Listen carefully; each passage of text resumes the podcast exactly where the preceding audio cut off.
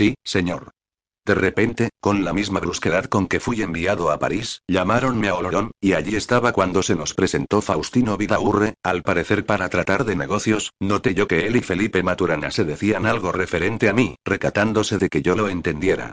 Una mañana me notificaron que vendría pronto a Madrid, donde se me daría un destino en las oficinas del gobierno, con sueldo bastante para vivir decentemente en esta capital. Yo me alegré, porque allí no hacía nada, y la holganza monótona de aquel pueblo me enfadaba, me ponía enfermo, vi los cielos abiertos. Me aventuré a pedir alguna explicación al hermano de mi padrino. Pero no me dijo más que la frase sacramental. Quien manda, manda. Y Maturana agregó. Llevarás tu viaje pagado, y algo para que puedas vivir un par de meses en un alojamiento arregladito. Ya puedes empaquetar tu ropa y tus libros. Y como yo expresase alguna inquietud acerca de mis primeros pasos en esta villa, no teniendo aquí conocimientos ni trayendo carta de recomendación, Faustino me dijo, anda, anda, hijo, y no temas nada, que ya tendrás quien te ampare y mire por ti. Vete descuidado, que nada te faltará, y no te mandamos tan desprovisto de apoyos y recomendaciones, pues además de los que allí te saldrán donde y cuando menos lo pienses, en Madrid tienes a nuestro primo Carlos Maturana, diamantista que fue de la Real Casa, y hoy comerciante en piedras preciosas. Ya le hemos escrito para que te preste algún socorro, si por acaso lo necesitares. Pero no esperes encontrarle en la corte hasta los últimos de septiembre, porque ahora está viajando por el norte de Italia, y tardará un mes lo menos en llegar a Madrid. Vive en la plaza de la Armería junto al palacio. Llegó el día de mi partida, y me despidieron muy conmovidos, como si no pensaran volver a verme. Tanto Maturana como Faustino y las mujeres de ambos, me dirigieron el último saludo con una extrañísima gravedad, vamos, con algo como demostración de respeto, no sé si me explico. Comprendido, comprendido, es muy natural. Y... Ya, a eso voy. Dos días antes de mi salida de Orón, se llegó por allí una señora muy estirada, con muchos moños grises alrededor de la cabeza, sombrero con cintas y encajes. Hablé con ella dos o tres veces, asombrándome de su instrucción, de su finura, de su conocimiento de la política, así francesa como española. La esposa de Maturana, persona también de excelente educación, francesa, hija de un librero de Foix, celebraba frecuentes encerronas con la dama desconocida. A esta la llamaban Madame Aline. ¿Francesa? Pues mire usted que no lo sé, habla correctísimamente el español, aunque con un ligero acento, no sé, me pareció catalán. Pues bien. Esta señora fue la que me dio el encargo que tan soliviantados trae a nuestros patriotas. Tanto ella como Maturana me encargaron tuviese mucho cuidado de no entregar el paquete más que a la persona a quien viene dirigido. Será muy difícil, me dijo Madame Aline, que haya equivocación ni suplantación, si usted se fija bien en las señas que le doy. La señora en cuyas manos pondrá usted la cajita es jorobada. ¿Lo ve usted? exclamó yo, dándose un fuerte palmetazo en la rodilla. ¿Ve usted cómo acertaba yo cuando hablé del torbellino romántico? En el romanticismo desempeñan siempre un papel culminante los jorobados, o siquiera cargados de espalda, los tuertos, patizandos, y en general toda persona que tenga alguna deformidad visible. También figuran en él los tísicos, los locos y los que padecen ictericia. Jorobada, me dijo, de 60 años, y algo impedida de la pierna derecha. Bueno, bueno, bueno, lo que digo. En pleno romanticismo. ¿Y qué nos importa? Mejor, más divertido. No nos faltarán emociones, sorpresas y griega. Corcovas, ay. Fernandito de mi alma, me equivocaré mucho si de todo esto no resulta una anagnórisis felicísima, nada, nada, no hay que temer nada malo, sino una verdadera irrupción de bienes. Yo estoy contento, no sé qué me pasa. El bien ajeno no me produce envidia, sino una exaltación de cariño y entusiasmo por la persona favorecida. Así es que estallo de satisfacción, y me parece que esta noche he de atacar la cena con un apetito fenomenal. Adelante. ¿Falta algo? Sí, señor. Falta que usted conozca la clase de educación que me dio mi padrino. Los sentimientos con que fortaleció mi conciencia. Las ideas con que fue labrando mi criterio, desde muy niño me acostumbro a mirar la moral excesivamente severa como base de una vida ejemplar. La moral rígida, según él, es un deber que impone la fe, y al propio tiempo una indudable ventaja para la vida. Me enseñó a abominar de la mentira, siendo en esto tan extremoso, que ni aún me permitía los embustes inocentes que son el encanto principal de la infancia. De amor al prójimo, de caridad y abnegación, no hablemos, pues esto, con solo su ejemplo, diariamente me lo enseñaba. Ponía un cuidado exquisito en que yo aprendiese desde muy niño a refrenar los deseos violentos, a no apetecer cosa alguna con demasiado ardor, a poner freno a las pasiones. Ya he dicho a usted que era un humanista de primer orden, y clásico ferviente, resultando armonía perfecta entre su gusto artístico y todos los actos de la vida, que iban siempre a compás, como sus pensamientos. De los modernos autores, Moratín era su ídolo. Se carteaba con él y con el abate Melón, y se sabía de memoria todas las poesías serias y festivas de, de Leandro, así como sus traducciones de Horacio. ¿Cuántas veces le oí declamar con grave entonación aquel pasaje? ¿De cuál varón o semidios el canto previenes, alma clío, en corvalira o flauta resonante? La sátira quieres casarte, Andrés. La repetía entérica, sin el menor tropiezo. Explicándome las bellezas de estas composiciones, me hacía ver cómo la poesía, para ser de buena ley, debe subordinar la inspiración al buen gusto y a la regularidad. Mas no quería que fuese yo poeta, y una vez que me sorprendió haciendo versos, me los puso en solfa, incitándome a que, en vez de expresar mis pensamientos con música y medida, cultivara la buena prosa, que, sin duda podía ofrecerme ancho campo al empleo de la inteligencia, así en la oratoria política, como en la forense, en la historia, en la filosofía, y en todas las artes liberales. Por Cicerón tuvo verdadera idolatría, y decía que era lástima fuese gentil un hombre que expresaba las ideas con tal perfección, dando al raciocinio la palabra más propia y más enérgica. Repetía la memoria pasajes del gran orador y filósofo. Me los explicaba. Me hacía ver su concisa elocuencia, la propiedad, el empleo exacto de las voces. Repetiría aquel pasaje. Ni il agis, ni il moliris, ni il cogitas. Quod ego, non modo non audiam, sedetiam non videam, Ejemplo admirable de lo que llamamos clímax. Como usted comprende, me enseñó el latín a machamartillo, porque, según él, es el latín la madre de todas las enseñanzas, y única escuela segura del buen gusto. El latín, decía, no solo hace hombres eruditos, sino buenos ciudadanos, personas sociables, finas y amenas. Por último, para que usted se haga cargo de cómo formó mi carácter aquel gran maestro, recordaré las máximas que con tenacidad me iba claveteando, como si dijéramos, en la cabeza, y así verá el contraste que forma aquella enseñanza teórica con lo que después me ha traído la realidad. Ajusta siempre tus acciones, me decía, a un plan lógico, dentro de la más estricta moralidad, y no te separes de él por nada ni por nadie. Puede que este sistema te ocasione alguna desazón pasajera. Pero a la larga apreciarás y saborearás sus hermosos resultados. No confíes nunca en lo imprevisto. No esperes nada del acaso, y que tu conducta sea siempre lo que debe ser, lo previsto, lo estudiado, y en modo alguno dependa del que será, no aceptes jamás cosa alguna que no sepas de dónde viene, ni te fíes de prosperidades fantásticas, que suelen volverse infortunios reales, lábrate la dicha con tu trabajo, acostúmbrate a que tu bienestar sea obra de ti mismo, y no esperes nunca favores llovidos del cielo, no contraigas deudas, ni aun por mínima cantidad, y advierte que es preferible pedir una limosna a cargarte de obligaciones, ama la regularidad, el orden, pues si no hay arte posible sin reglas, también está sujeto a cánones invariables el arte de la vida, considera que lo que no hayas adquirido por ti mismo no es tuyo, sino ajeno, que si aceptas beneficios que no has ganado con tu esfuerzo, te verás ligado por la gratitud, y la gratitud puede torcer tu voluntad, y apartarte de la senda del deber rígido y estrictamente moral, en lo tocante a opiniones políticas, mantente siempre en el fiel de la balanza, y cualquiera que sea la bandería a que te veas afiliado, no hagas un dogma cerrado de tus creencias ni niegues a la creencia de los demás el respeto que merece, nunca te acalores en la vida pública ni en la privada. No seas fogoso en tus pasiones, que eso es vicio romántico, de que debes huir como de la peste. Mantente siempre templado, dueño de ti, sereno y en disposición de sortear las vehemencias ajenas. Así dominarás, sin ser nunca dominado, porque el fiero se entrega al fin, y se rinde al flemático, en todos los negocios preséntate siempre de buena fe, situándote en posición derecha, frente a las intenciones del que ha de tratar contigo. Pues esta máxima, dijo Hillo gozoso, corresponde a una de las principales reglas del toreo, que llamamos situarse en la rectitud. Adelante. Con que ya ve, señor de Pedro, cómo no corresponde la palpitante realidad a la norma de conducta que mi preceptor me enseñaba. Y aquí me tiene usted sin voluntad propia, sometido a misteriosas manos que me gobiernan, lo desconocido me rige, la imprevisión me guía. Estoy amenazado del descrédito de toda la doctrina que aprendí, y no veo manera de aplicar ninguna regla, porque todas están por el suelo, pisoteadas por el acaso, a quien pertenezco sin poder evitarlo. No es el acaso. Es el supremo designio, hijo mío. Pero no te apures, dijo de Pedro, empezando a tutearle sin darse cuenta de ello, por una efusión de cariño que rápidamente invadía su corazón.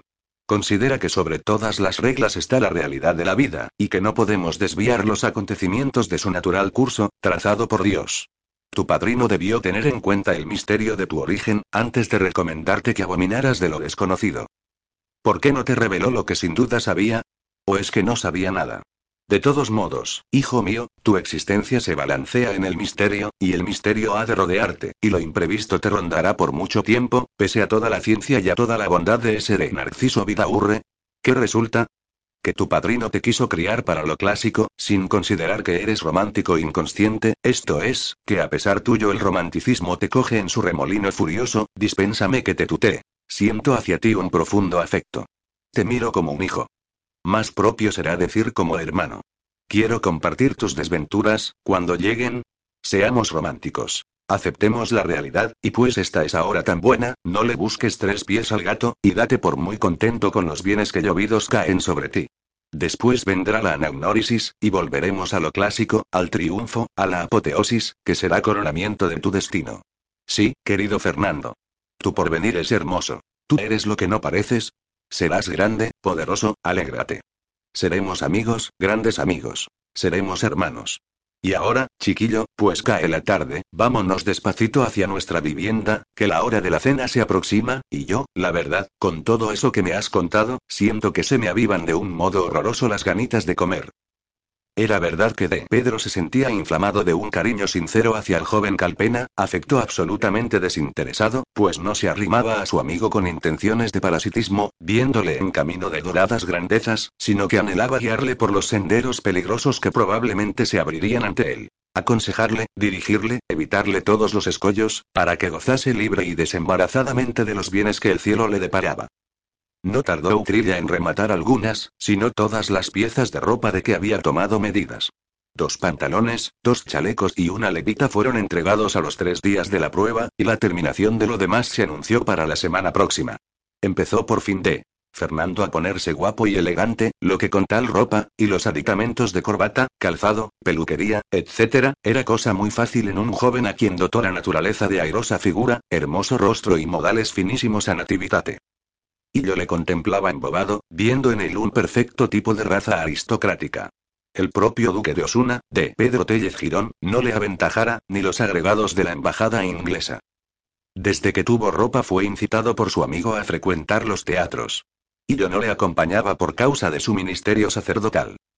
Fea cosa era ir a los toros. Pero más disculpable para un clérigo que el teatro, por celebrarse las corridas en pleno día y no ser preciso en ellas descubrirse la cabeza, exponiendo a la befa popular la ungida corona.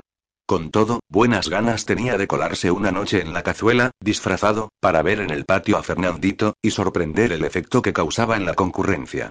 Contentábase con verle vestirse y acicalarse, y poner en sus manos el sombrero y bastón cuando salía. Aunque el niño volviese tarde, de Pedro no se acostaba hasta que le veía entrar, y allí eran sus preguntas. ¿Qué tal, hijo? ¿Te has divertido mucho? ¿Has dado golpe? Apuesto a que todos los lentes, y esos anteojos que llaman gemelos, se han dirigido a tu gallarda persona. En El Príncipe daban norma, cantada por la señora Oreiro de Lema y el señor Unanue. En La Cruz, la joven reina Cristina de Suecia, traducida del francés. Así de las obras como de la ejecución, pedía el clérigo a su amigo noticias prolijas, y el chico se las daba, advirtiendo la absoluta ignorancia teatral del buen señor, que no había visto nunca más pieza que el mágico de Astracán, allá en Zamora, siendo él una criatura. Menudeaba Calpena sus asistencias al príncipe y viéndole tan aficionado, decía de Pedro. ¿Cómo se conoce que nos salen novias a docenas? La suerte es que este chico se pasa de prudente y avisado, y no le atrapará ninguna de esas culebronas que, Dígase, para explicar la confusión que seguía presidiendo los destinos de Fernando Calpena, que a fines de septiembre nadie había ido a recoger el misterioso encargo traído de Orón. Que una tarde llegó carta anónima, no llevada por Edipo, sino por persona desconocida que la dejó en la puerta, y que algunas noches, al volver Fernando del teatro, creía que le seguían dos personas buscándole las vueltas y espiándole los pasos. La carta no traía dinero. Estaba escrita por mano nada premiosa, menudito el trazo, la gramática bastante correcta, y solo contenía lacónicas advertencias y admoniciones cariñosas. Mira, niño. Los guantes amarillos son de más distinción que los blancos. También te digo que no es del mejor tono aplaudir en el teatro tan estrepitosamente, sobre todo medianos artistas, por más que tú creas otra cosa, a juzgar por tu entusiasmo, la Ridaura no hace nada de particular en su parte de Adalgisa, oye, niño. Que vayas a misa al Carmen descalzo, a las nueve en punto, y procura no estar en la iglesia tan distraído. A la iglesia no se va a mirar a las muchachas, sino a rezar con devoción, p. De cuando se te acabe el dinero, te pones en misa la corbata escocesa, usando la negra para anunciar que lo has recibido. Observaciones son estas, decía Illo radiante de satisfacción, atinadísimas. Mi leal opinión es que no debes ponerte la corbata escocesa sino cuando tengas verdadera necesidad de nuevas remesas de metálico. No hay que abusar, hijo. La gran sorpresa cayó, como chispa del cielo, una tarde, al volver Méndez de su oficina. Traía un pliego de oficio dirigido a Calpena, y al ponerlo en sus manos, le dijo. Esta comunicación fue entregada al portero mayor para que indagara las señas. Corrió entre nosotros de mano en mano, hasta que vi el nombre, qué casualidad. Pero si le tengo en mi casa. Ábralo usted pronto, que, si no me engaño, es nombramiento. Calpena se quedó frío de estupor. De Pedro, como el que sueña despierto, exclamó. Credencial. Será cuando menos de administrador de tercias reales, o de colector del noveno y medias anatas. Abierto el pliego, resultó contener un nombramiento de oficial de la Secretaría de Hacienda, con doce mil reales. Firmaba Mendizábal. Un tanto desconcertó a Iro el ver que la nueva dádiva, parabólicamente arrojada por la mano oculta sobre aquel venturoso mortal, no correspondía, con ser grande, a las hipérboles que soñara la desbocada fantasía del clérigo. Pero reflexionando en ello, no tardó en conformarse y dijo, para hacer boca no está mal. Pocos serán los que empiecen así. Papilla de doce mil reales no se da ni a los hijos de los ministros. Y aquí estoy yo, pretendiendo hace 14 años una triste cátedra con seis mil, sin que hasta la presente, pero no importa, con qué, hijo, alégrate y toca las castañuelas, que por lo que veo, el mundo es tuyo. Oye. Que no pasen dos días sin ir a tomar posesión y a darle las gracias al señor de Mendizábal. Ni contento ni triste, sino fluctuando entre sus sombrías inquietudes y el gozo retozón de su vanidad halagada, Calpena contestó que no pondría los pies en el ministerio sin dar antes un paso que su decoro exigía y su ardiente curiosidad reclamaba. Empleó la mañana siguiente en la diligencia de buscar al llamado Edipo, lo que no le fue difícil recorriendo oficinas y retenes policíacos. Pero el tal no le dio ninguna luz. No era más que un simple intromerario. Llevaba los mensajes sin conocimiento de su procedencia. Le llegaban de segunda mano, o sea por órdenes de su inmediato jefe, el señor de Manuel de Azarra. Sin pérdida de tiempo echóse de Fernando a buscar a este. Solicitó audiencia, que le fue concedida, después de largos plantones, al anochecer del día siguiente, y encontróse frente a un hombre extraordinariamente calvo y con el bigote teñido, que le escuchó benévolo y un tanto malicioso. Pero sin dar lumbres. Aseguró que de la credencial no tenía la menor noticia, y que de la remesa de encarguitos, así como de la preparación de aposento, no podía revelar cosa alguna por habérsele impuesto reserva bajo pérdida de destino, y francamente, dijo al terminar, no hay más remedio que defender la plaza como se pueda, mayormente cuando a uno le tienen entre ojos por ser criado a los pechos de Tadeo Ignacio Gil, gracias que Olózaga me considera y está contento de mí. En una palabra, caballerito, no me pregunte usted nada, porque no he de responderle. Precisamente el señor subdelegado me estima, como he dicho, porque no hay quien me iguale en el don de silencio. Y si me permite usted darle un consejo, le diré que aprenda cosa tan fácil, poniéndose a ello, como es el callar. Lo difícil, señor mío, es callarse cuando a uno le pegan. Pero callarse cuando le miman y regalan. ¿Qué cosa más fácil? Créame a mí. Déjese llevar, déjese querer.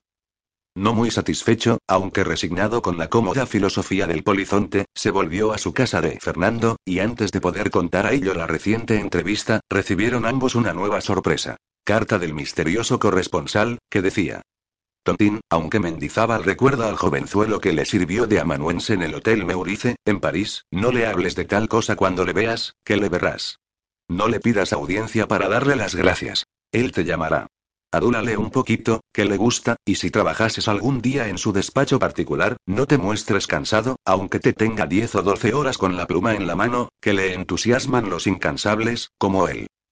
No faltes el sábado, en El Príncipe, al estreno de Los Hijos de Eduardo, traducido de la Vigne por el tuerto bretón. Dicen que es cosa buena. Y si repiten el Don Álvaro, de Angelito Saavedra, no dejes de ir a verlo.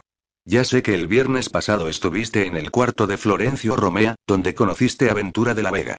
Ándate con tiento en frecuentar cuartos de cómicos. Fácilmente pasarás de los cuartos de ellos a los de ellas, y esto no me gusta. Con perdón del señor Utrilla, la levita verde no te ha quedado bien. Hace unas arruguitas en la espalda, que no aumentarán la fama del primer sastre de Madrid. Que te la vea puesta, y mándasela después para que te la arregle. De paso te encargas un surtout color barquillo, y que te lo hagan pronto, que las noches ya refrescan. Pero no tanto que te pidan capa, los mejores guantes son los de Dubosk, y las mejores camisas las de Fernández, calle del Príncipe. El reloj que tienes, regalo de tu padrino, está pidiendo sucesor. Además de que es feísimo, se atrasa que es un gusto, y así llegas tarde a todas partes. Ya veremos de darle jubilación. Pero no lo vendas ni lo des a nadie. Guárdalo siempre como recuerdo de cuando de Narciso te tiraba de las orejas por no saber los latimajos. Bobillo, no te entretengas más de una hora en el café nuevo, y mira con quién te juntas, y a qué tertulias te arrimas. Cuidadito con Larra, que tiene más talento que pesa. Pero es mordaz y malicioso. Si vuelves al Parnasillo, busca la amistad de Roca de Togores, de Juanito Pezuela y de Donoso Cortés, con Espronceda y otros tan arrebatados, buenos días y buenas noches, y nada de intimidades, suscríbete a la abeja, lee el español, y hazle la cruza el eco del comercio. Adiós.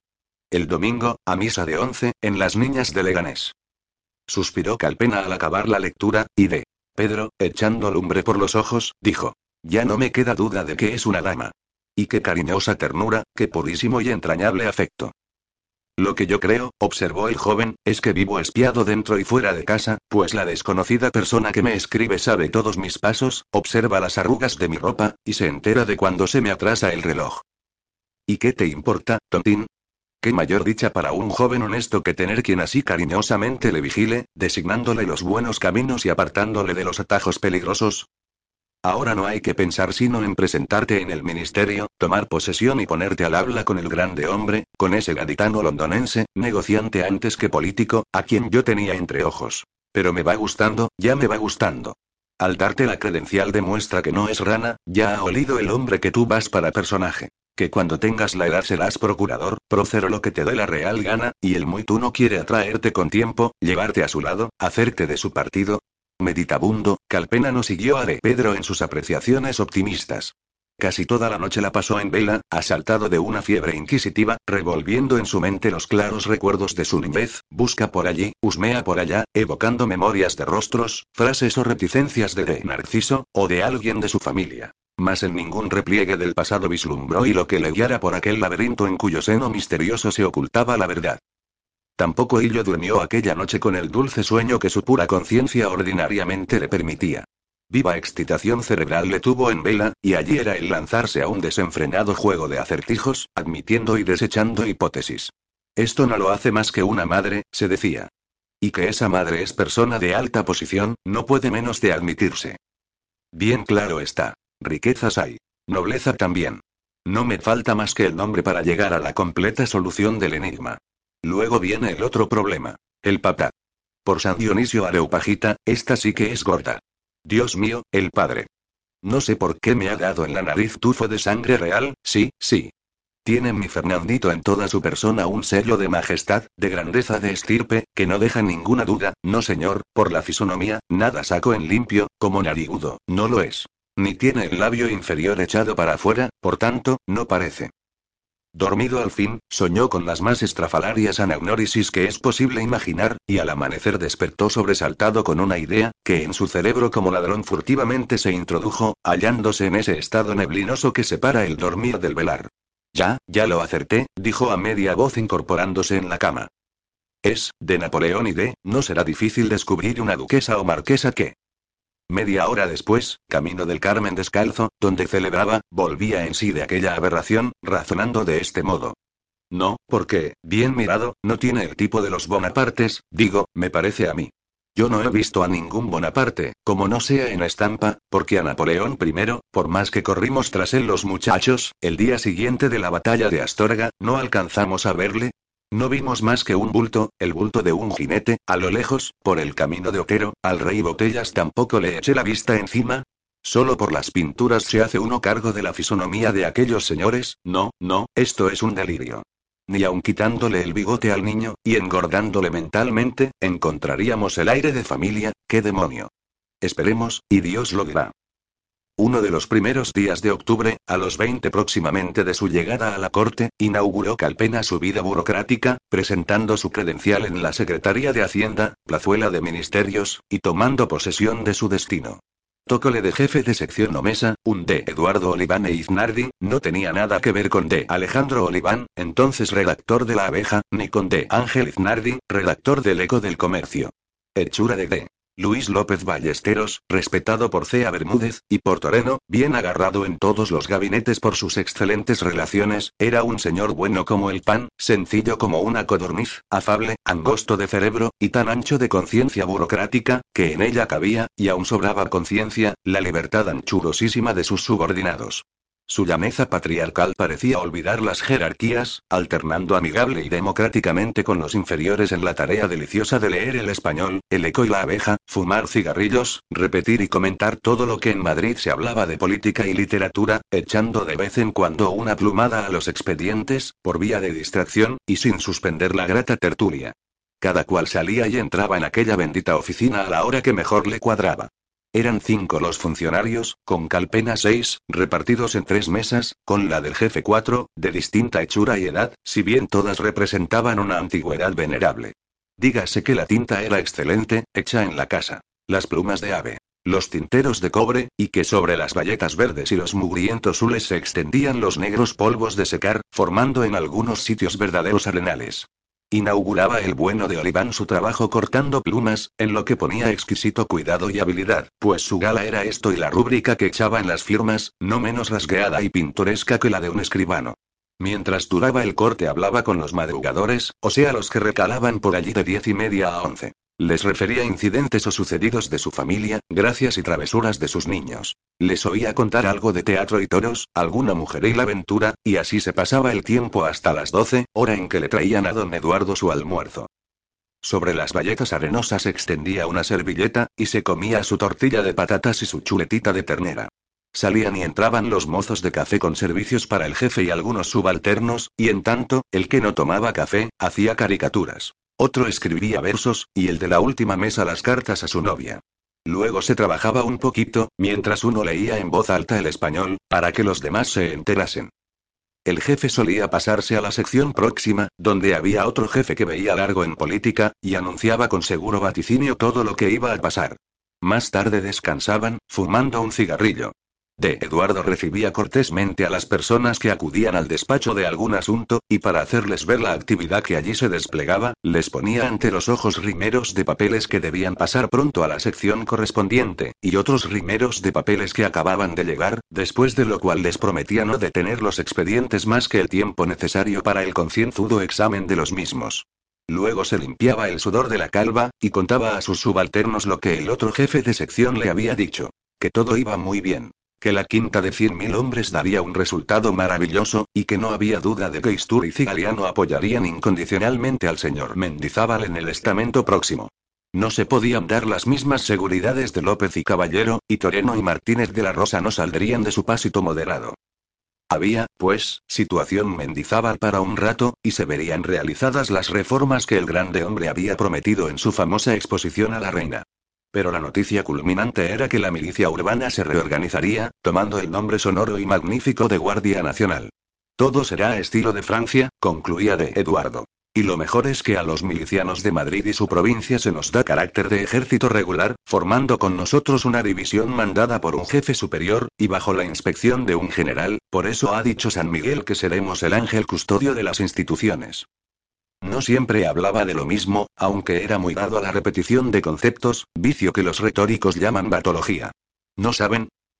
Se suprimen las cartas de seguridad, esa rémora, señores, para la gente honrada que tiene que viajar de un punto a otro. Yo soy partidario de que se corten abusos. Los que han viajado por el extranjero nos dicen que estamos en el siglo XV, y francamente, yo quiero pertenecer a mi siglo, seamos todos de nuestro siglo, entrando por el aro de las grandes reformas, otra de las buenas noticias es que se suprimen las pruebas de nobleza para ingresar en los establecimientos científicos, ora civiles, ora militares. Realmente, semejante ranciedad era un resabio de la Edad Media. Ábrase la enseñanza para todo el mundo y dese al mérito ancho campo. Abajo la Edad Media. Créanlo ustedes, en este particular estoy de acuerdo con Caballero y los de El Eco. Nada más que en este particular, pues opino, como él, que la democracia, así se dice, la democracia exige que el pueblo se ilustre. Yo soy partidario de la ilustración del pueblo, como soy partidario de que el pueblo sea moral, y de que los empleados trabajen, mi sistema es. Pocos empleados, pocos, pero bien pagados. Dichas estas cosas, y otras de igual trascendencia y filosofía, el jefe bromeaba un poco con sus subordinados. Con este por si la novia le daba calabazas. Con aquel por si era alabardero en los teatros. Con el otro por si le sudaban tanto las manos, que toda la arenilla se le quedaba pegada en ellas, y obligaba a la casa a frecuentes reposiciones de aquel material. Luego les recomendaba benévola y paternalmente que no dejasen el papelorio esparcido sobre las mesas, y él mismo daba el ejemplo recogiendo legajos y metiéndolos en una alacena donde tenía botellas vacías o medio llenas, el diccionario geográfico de Miñano, confundidos sus tomos con los de novelas y viajes, entre estos el de Enrique Walson al país de las monas. Yo soy partidario, decía, de que haya orden en las oficinas, para que el trabajo se haga como Dios manda, y cada cual encuentre lo que necesita para el pronto despacho de los asuntos. Con esto se aproximaba la hora feliz de poner punto en las faenas del día. Los sombreros parecían alegrarse en lo alto de las perchas, viendo próximo el instante de que sus dueños lo cogieran para echarse a la calle. Vaya, ya es hora, ciudadanos, decía de Eduardo, atusándose los mechones laterales, y cubriéndose con pausa y solemnidad, como si su calva fuese una cosa sagrada que reclamaba el respeto de la protección sombreril. Me parece que hemos trabajado bastante. Hasta mañana. Si la tarde era plácida, se iban de paseo, y si lloviznaba o hacía frío, al café, donde con charla sabrosa de literatura, de política o de cosas mundanas, reducían a polvo el tiempo hasta la hora de cenar. Que Calpena se aburría en la oficina, no hay para qué decirlo. Desde su iniciación burocrática no había hecho más que extender algunos oficios y copiar dos o tres estados de recaudaciones. El jefe le consideraba, presumiendo en él una superioridad aún no bien manifiesta, pero que lo sería pronto. Y los compañeros le mostraron afecto y fraternidad, más admirados que envidiosos de su buena ropa. Ya era cosa corriente en las oficinas ver entrar niños bonitos, con sueldos desmesurados, y que no iban más que a cobrar y a distraerse un rato. Hijos o sobrinos de personajes, que de este modo arrimaban una o más bocas de la familia a las ubres del presupuesto. Los empleados, que lo eran por oficio y medio de vivir, se habían acostumbrado a la irrupción de señoritos, y alternaban gozosos con ellos, esperando hacer amistades que en su día valieran para el ascenso, o para la reposición en caso de cesantía. En la sección de Calpena todos los funcionarios eran de peor pelaje que él. Alguno pasaba de los 50 años y solo disfrutaba 8 mil reales, vestía ropa vuelta del revés y apenas paseaba, por no romper botas. Otros conservaban aún trajes provincianos, estirándolos cuanto podían, y no faltaba quien vistiese regularmente por el sistema económico de no pagar al sastre. Sobre todos descollaba Calpena, no solo por su elegancia y buena figura, sino por su saber de cosas extranjeras, y su rumbosa generosidad en el pago de cafés y refrescos después de la oficina.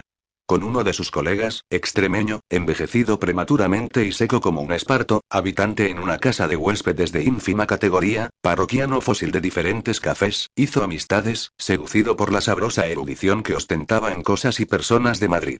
Muchas tardes iba con él al nuevo, y se le pasaban mansamente las horas oyéndole contar anécdotas que parecían mentiras siendo verdades, y embustes que resultaban perfecto simulacro de la verdad. Por Serrano, que así se llamaba, supo Calpena que su jefe, de Eduardo Oliván, era un hombre desgraciadísimo en su vida doméstica, aunque no conocía, o aparentaba no conocer su propia desgracia. La paz que en su hogar reinaba era la proyección de su mansedumbre, virtud con la cual adquirido había una triste celebridad. Ponderó Serrano la seductora hermosura de la mujer del jefe, y algo dijo también de su familia, muy conocida en Madrid. Se la veía muy a menudo en teatros y paseos, fingiendo una posición que no tenía, alternando con personas cuya riqueza consistía en bienes raíces, o en rentas que estaban a la vista de todo el mundo. Las de aquella buena señora eran un tanto enigmáticas. Si quiere usted más detalles, pídaselos al hoy general en jefe del Ejército del Norte, de Luis Fernández de Córdoba. Los sucesores de este son de menor categoría militar y civil. El último que ha caído en las redes de nuestra jefa es ese capitán de artillería, Escosura, Patricio de la Escosura, ¿no le conoce usted? De seguro que sí. En el príncipe le tiene usted todas las noches. Es el que retrató Bretón en el de Martín de la Marcela. No sabía que los tres amantes de Marcela fueran retratos. Bien se ve que no está usted aún familiarizado con nuestra sociedad, pues el don Amadeo es Pezuela, y el de Agapito el chico de Clemencín. Una de estas noches, amigo Serrano, dijo de Fernando, va usted a venir conmigo al príncipe, para que me diga los nombres de todas las señoras que veamos en los palcos. En el tiempo que llevo aquí, he hecho algunas amistades, pocas. Hace unas noches me llevaron al cuarto de Florencio Romea. En el teatro he conocido a Aventura de la Vega y a Mesonero Romanos. El señor a quien debo este conocimiento me le presentó días pasados en la calle de Alcalá mi compañero de casa de Nicomedes Iglesias. ¿Le trata usted? ¿Cómo no? Iglesias, hombre de mucho talento, de gran porvenir. Pues me presentó a ese, ¿cómo se llama? Alonso, Juan Bautista Alonso, con quien me encontré después una noche en la segunda fila de lunetas, y charlamos algo de literatura. Por él he conocido a Vega, he hablado con Larra, y he saludado a Espronceda en el Café Nuevo y en el Parnasillo. Alonso es poeta y un buen periodista, chico que vale. ¿Será ministro, y no ha querido catequizarle a usted para la sociedad los numantinos? A mí no, ni yo gusto de meterme en esas cosas, ni la vida política me seduce. A mí, sí, pero no puedo consagrarme a ella, por... Acometido de una tos violentísima, parecía que se ahogaba. Amoratado y convulso, faltábale poco para echar los bofes y escupir el alma. Con esta maldita tos, dijo cuando se fue sosegando, y se limpiaba de babas, mocos y lágrimas el encendido rostro, ¿cómo quiere usted que sea uno político y orador? Mi naturaleza es émula de mi bolsillo en el agotamiento, en la extenuación, no me forjo ilusiones de vivir el año que viene. Estoy tísico pasado. Trató de consolarle Calpena, con más lástima que convencimiento, porque en verdad la flaqueza y el color cadavérico de su amigo invitaban a entonar el responso. No espantado de la muerte, o echándoselas de valiente, hablaba Serrano de su próximo fin con entereza estoica un poquito afectada. Era moda entonces morirse en la flor de la edad, tomando posturas de fúnebre elegancia. Habíamos convenido en que seríamos más bellos cuanto más demacrados, y entre las distintas vanidades de aquel tiempo no era la más floja la de un fallecimiento poético, seguido de inhumación al pie de un ciprés de verdinegro y puntiagudo ramaje. Estos pobres huesos, prosiguió Serrano, están pidiendo la mortaja. Le diré a usted, en confianza, que es de tanto sufrir y de tanto gozar, mi vida, si yo la contara, sería la más interesante de las novelas. Mis años, por el mucho y precipitado vivir, parecen siglos, y que llegue uno al borde de la tumba con ocho mil reales. En fin, doblemos la hoja triste, me decía usted que desea ir conmigo al teatro para que le dé a conocer a todo el personal masculino y femenino que veamos en palcos y butacas. No podía usted encontrar, ni buscándola con candil, persona más para el caso, porque como de algún tiempo acá no tengo nada que hacer, en la oficina ya ve lo que trabajamos, me dedico a conocer de viso a todo el mundo y a la averiguación de vidas ajenas, soy un plutarco para esto de las vidas, y las hago también paralelas. Sabrá usted los nombres y las historias, amigo mío, que aquí no hay nadie que no tenga su historia, y las hay de oro. Con decirle a usted que la de nuestro esclarecido jefe es de las más inocentes. Caramba. ¿Y lo duda? ¿De qué de esa viene usted? ¿Dónde hay más historias, en las clases altas o en las medias? En todas. Pero las de las altas son más bonitas, más profundamente depravadas. Yo las conozco al dedillo, y en pocas noches le daré la instrucción suficiente para que no pase por cándido el día que se introduzca en la sociedad. Pero no se exime nadie, galán ni dama, del oprobio de esas historias. Por Dios, Serrano. Nadie, todo el mundo tiene historia. Por lo común no hay persona bien vestida que no lleve consigo su misterio. Este misterio es algo que no debe saberse, y, sin embargo, se sabe, porque fíjese usted, nada es aquí tan público como las cosas secretas, en fin, por tener todo el mundo historia, hasta usted la tiene, usted, querido Calpena, que acaba de llegar a Madrid. Y antes de dar los primeros pasos en las tablas del teatro social, ya nos indica que trae buen papel en la comedia. Yo. exclamó Calpena palideciendo. Pobre de mí. Si no soy nadie. Los que empiezan no siendo nada, suelen acabar siéndolo todo. Bueno. Pues si alrededor mío hay una historia y usted la sabe, amigo Serrano, ¿tendría inconveniente en contármela? Inconveniente, ninguno, pero la tos, ya ve, no puedo hablar, me ahogo, Aguardó Calpena a que el golpe de tos se calmase, y cuando hubo pasado, aún tuvo que esperar más tiempo, porque el infeliz físico se quedó un rato sin respiración, los ojos inyectados, la frente sudorosa, las manos trémulas. Pues sí, esta maldita tos no me deja vivir. Si yo no tosiera, sería orador, créame usted. Pues no hay que tomar a mala parte esto de las historias. Tan joven y ya protagonista. Si he de ser franco, no puedo aún decir a usted cosas concretas. Pues no asegura que lo sabe todo. Todo no. Es muy pronto todavía, y aún son pocas las personas que se han fijado en el joven Calpena, lo que yo he oído no es ofensivo para usted, ni mucho menos. Sea lo que quiera, debo saberlo. La tos otra vez, me ahogo. Demonio. ¿Por qué no toma usted pastillas? Yo se las traeré de la botica más próxima. No, gracias, es inútil. Las he tomado de todas clases, sin sentir el menor alivio. Ya pasa, ya puede hablar. La verdad, amigo mío, a usted se le tiene en estudio. Solo he oído formular preguntas, aventurar alguna hipótesis, conjeturas, presunciones. ¿Qué será, qué no será? ¿Nada más que eso? Pues soy, respecto a mí, el primero de los curiosos investigadores, y yo pregunto también, ¿quién soy? Calpena, ¿quién eres? Pero usted no lo sabe. Comprendiendo que había ido demasiado lejos en la expresión de sus dudas, de Fernando se enmendó diciendo, sé quién soy. Pero en la vida de todo hombre, por clara que aparezca, hay siempre incógnitas que resolver. ¿De modo que no sabe usted todo lo que le concierne? Hombre, todo, todo precisamente, no. Pero sí sabrá quién le recomendó para la plaza que hoy ocupa en el ministerio. Juro a usted que lo ignoro. Las recomendaciones toman en este país giros muy extraños, y ofrecen a veces concomitancias increíbles. A mí, para que me dieran la plaza mísera que tengo, me recomendó la persona más opuesta a mis ideas, de Antonio Zarco del Valle, a quien interesé por el ama de cría de uno de sus niños.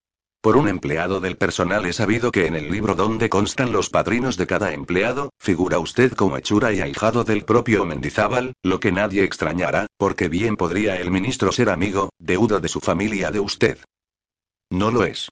Ese señor no tiene ningún motivo para interesarse por mí. En tal caso habrá recibido cartas expresivas de personas a quienes no puede negar un favor de esta clase. Por indiscreción de un amigo de la secretaría particular, puedo, no afirmar, cuidado. Sino sospechar, con vehementes indicios de acierto. Sobresaltado y ansioso, aguardaba el otro la terminación del concepto. Un amago de tos determinó pausa expectante, que a Calpena le pareció un siglo. Por dicha, no fue más que amago, y Serrano pudo decir claramente. Si se empeña usted en oírme lo que sabe, vaya si lo sabe. Le diré que debe su plaza a la duquesa de Berry. Pausa, solo se oía el áspero ronquido que salía del pecho de Serrano. El estupor de Calpena acabó por resolverse en una risa nerviosa, que lo mismo podía ser de regocijo que de burla. La duquesa de Berry. ¿Está usted loco? La esposa del príncipe asesinado a la salida de la ópera, hijo de Carlos X. Justo, Carolina de Nápoles, hermana de nuestra reina gobernadora doña María Cristina. Y esa señora es la que figura como. No figura en el libro de recomendaciones. Pero por referencias, por indicios de secretaría, sé yo. Locura, delirio. exclamó Calpena levantándose, como hombre que quiere poner fin por la ausencia a una conversación enfadosa. Si usted me probara eso, indicó Fernando, fingiendo indiferencia. ¿Prueba? Oh. Me remito al gran demostrador de verdades, el tiempo. Pero ¿cómo es posible? ¿Qué tiene que ver mi humilde persona con esa princesa? Serrano alzó los hombros, quiso decir algo. Pero, ahogándose, no hizo más que balbucir.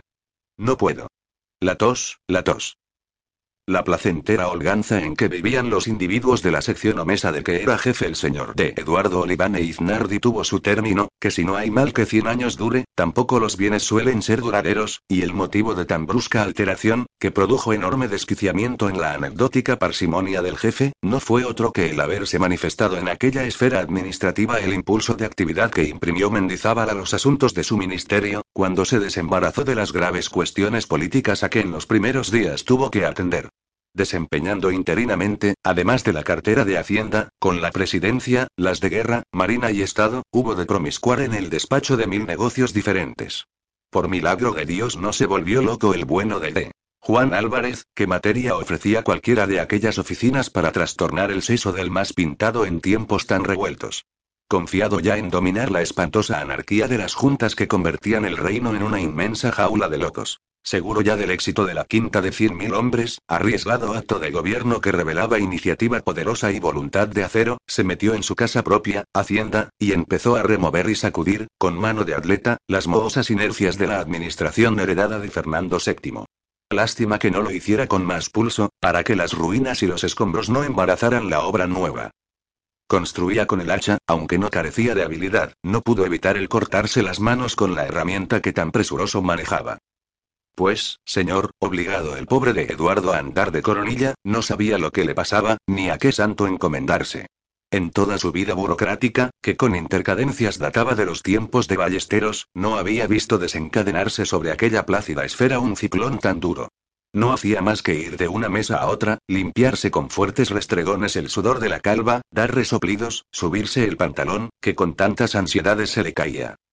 Y una mañana, medio loco ya, o loco entero, gritaba en medio de la oficina. Pero este buen señor nos trata como si fuéramos dependientes de comercio. La dignidad del funcionario público no consiente estos excesos de trabajo, pues ni tiempo le dejan a uno para almorzar, ni para dar un mero paseo, ni para encender un mero cigarrillo. Cinco intendencias me ha señalado hoy para el envío de circulares con las instrucciones reservadas y las nuevas tarifas.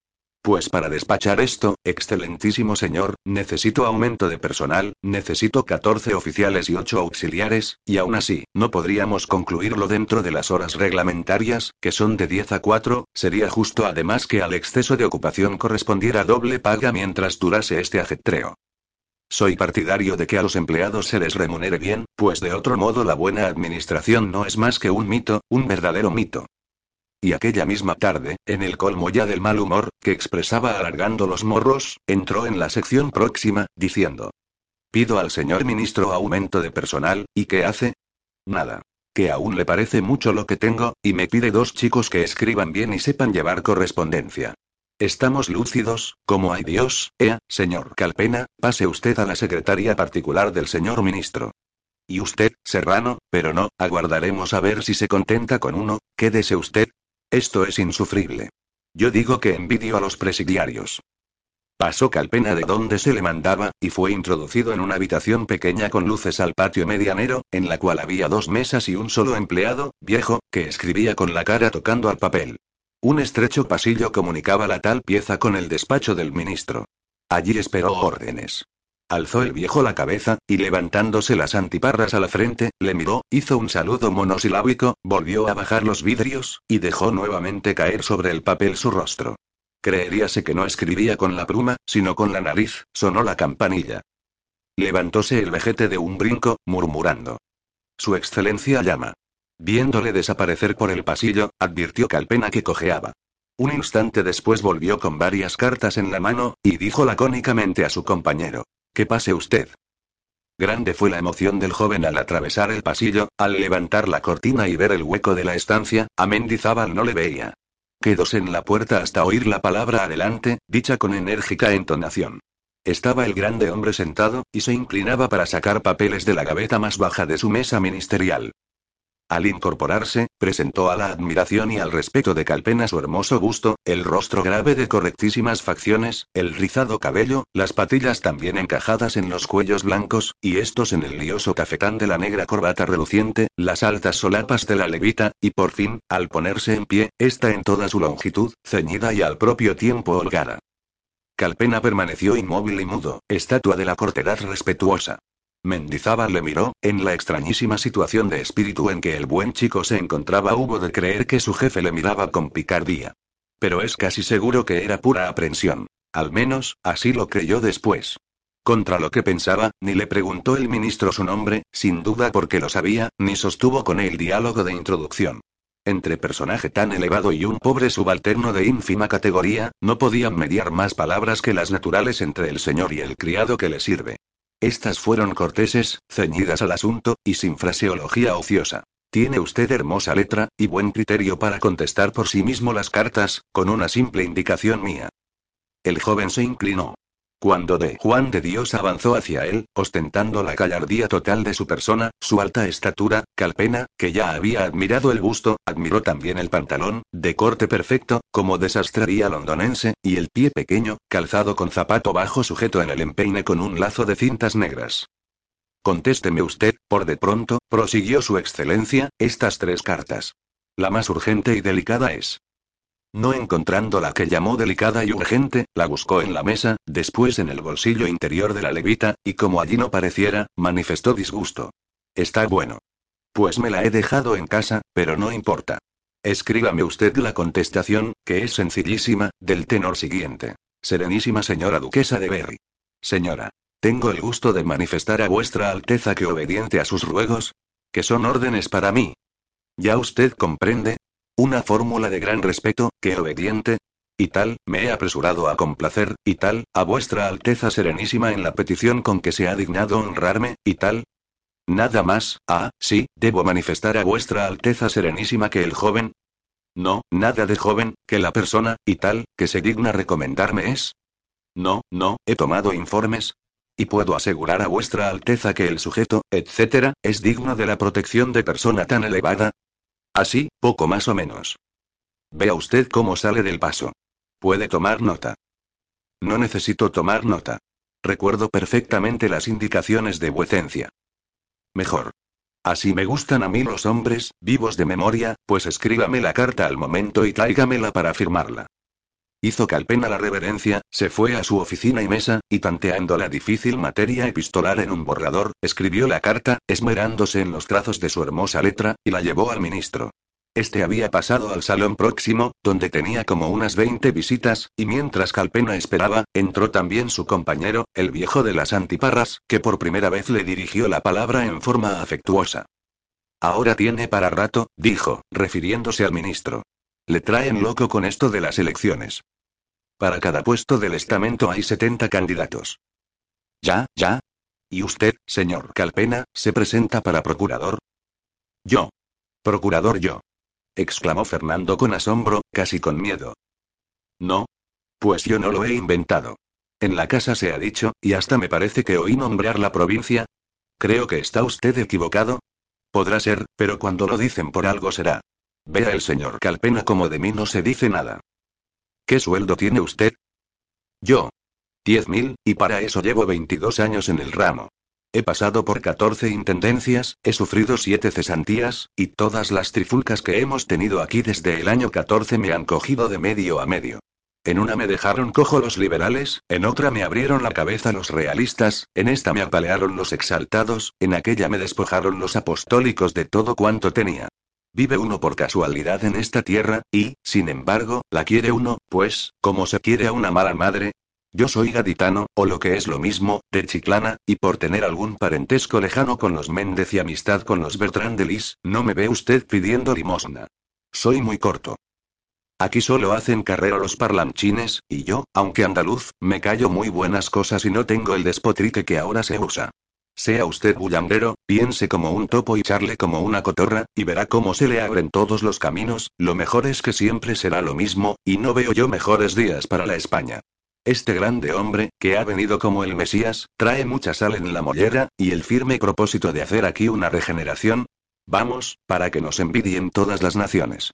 Pues verá usted cómo no hace nada. ¿Por qué? Porque no le dejan, ya le están armando la zancadilla. ¿Crea usted que antes que tenga tiempo de cumplir lo que ha ofrecido, se le meriendan, ya empiezan a decir si en Palacio gusta o no gusta? Y es la de siempre. Palacio, en este punto entró un Mendizábal acompañado de un sujeto con quien hablaba vivamente y en tono áspero. Esto no puede ser, yo he dicho a todos los subdelegados que dejen votar libremente, y que no intervengan en las elecciones. Claro es que siempre tiene el gobierno la influencia moral. Pero en Cádiz no puedo hacer nada. Galeano y el amigo Isturiz son los que manejan el tinglado de la elección. Por cierto que Isturiz quiere traer algunos que no conoce nadie. ¿Quién es ese Luis González? Es un chico muy despierto, buen periodista, orador fogoso.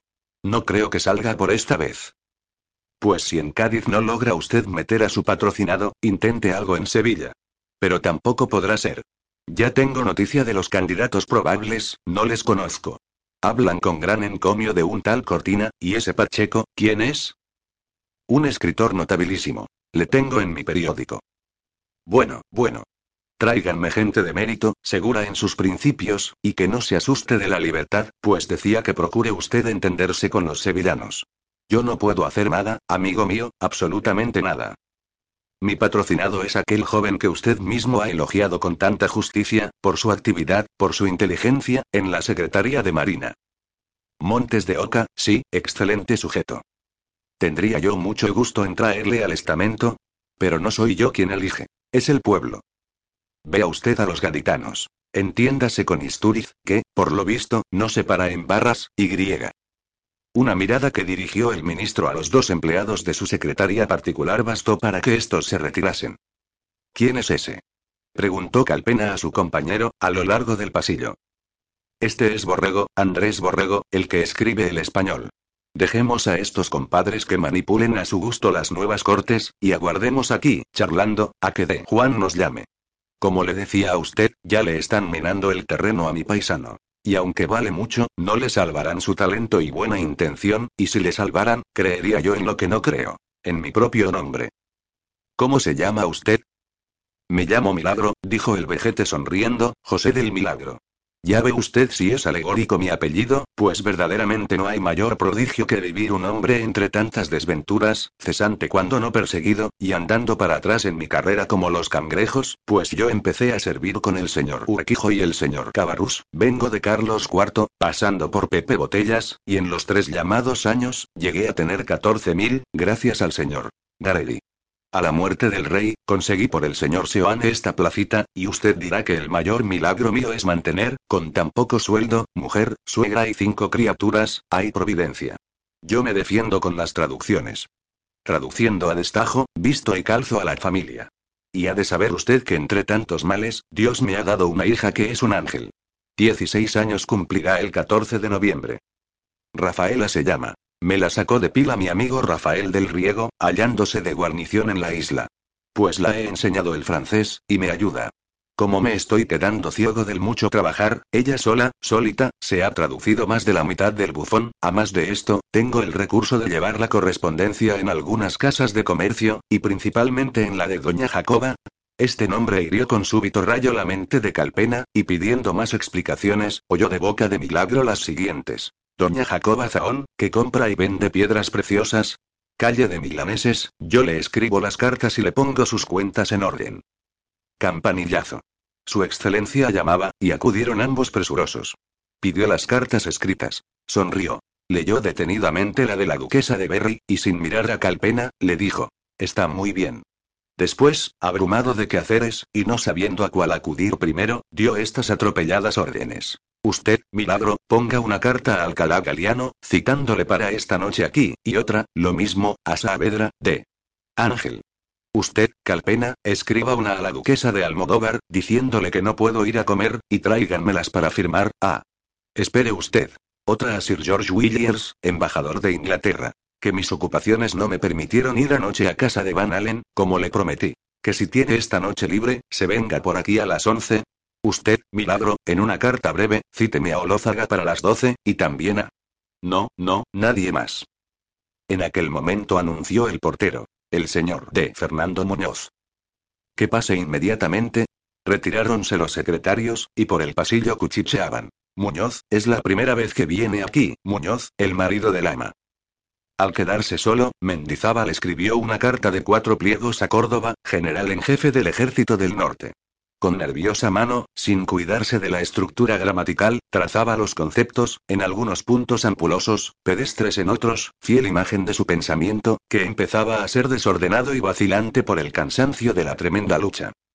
Anhelaba mostrarse amigo del que en su mano tenía la mayor fuerza existente en España, estar en su gracia, pues tomado el pulso al país y a la raza, si mucho temía de Juan del paisanaje de Levita y Chaqueta, más temía de la tropa, aunque aplicar quiso toda su atención a la escritura, no lo lograba. El pensamiento se dividía, fluctuaba, y dejando a la pluma formular con incorrecta sintaxis los conceptos epistolares, se escabullía por otros espacios. Trajo el ministro a su imaginación la historia de los últimos años, desde el 14, y veía las trifulcas, los sangrientos y bárbaros motines, las sediciones militares, siniestro brazo de la idea disolvente, ya se llamase liberal, ya realista, con estas imágenes se confundía en su mente otra, que como un espectro familiar de continuo se le presentaba. Era su promesa de terminar la guerra civil en seis meses. Lucido quedaría si no la cumplía. Si el ejército cristino, reforzado pronto con los 100.000 hombres de la quinta, no lograba sofocar la facción y restablecer la anhelada paz. Su ensueño era Córdoba, el caudillo denodado y caballeresco, y en medio de aquel trajín electoral, anuncio de las trapisondas parlamentarias y políticas que habían de sobrevenir con la apertura de los estamentos, volvía de Juan Álvarez sus inquietos ojos al norte, mirando a lo que era su temor y su esperanza. Si el general no le ayudaba, su empresa de salvación nacional fallaría sin remedio.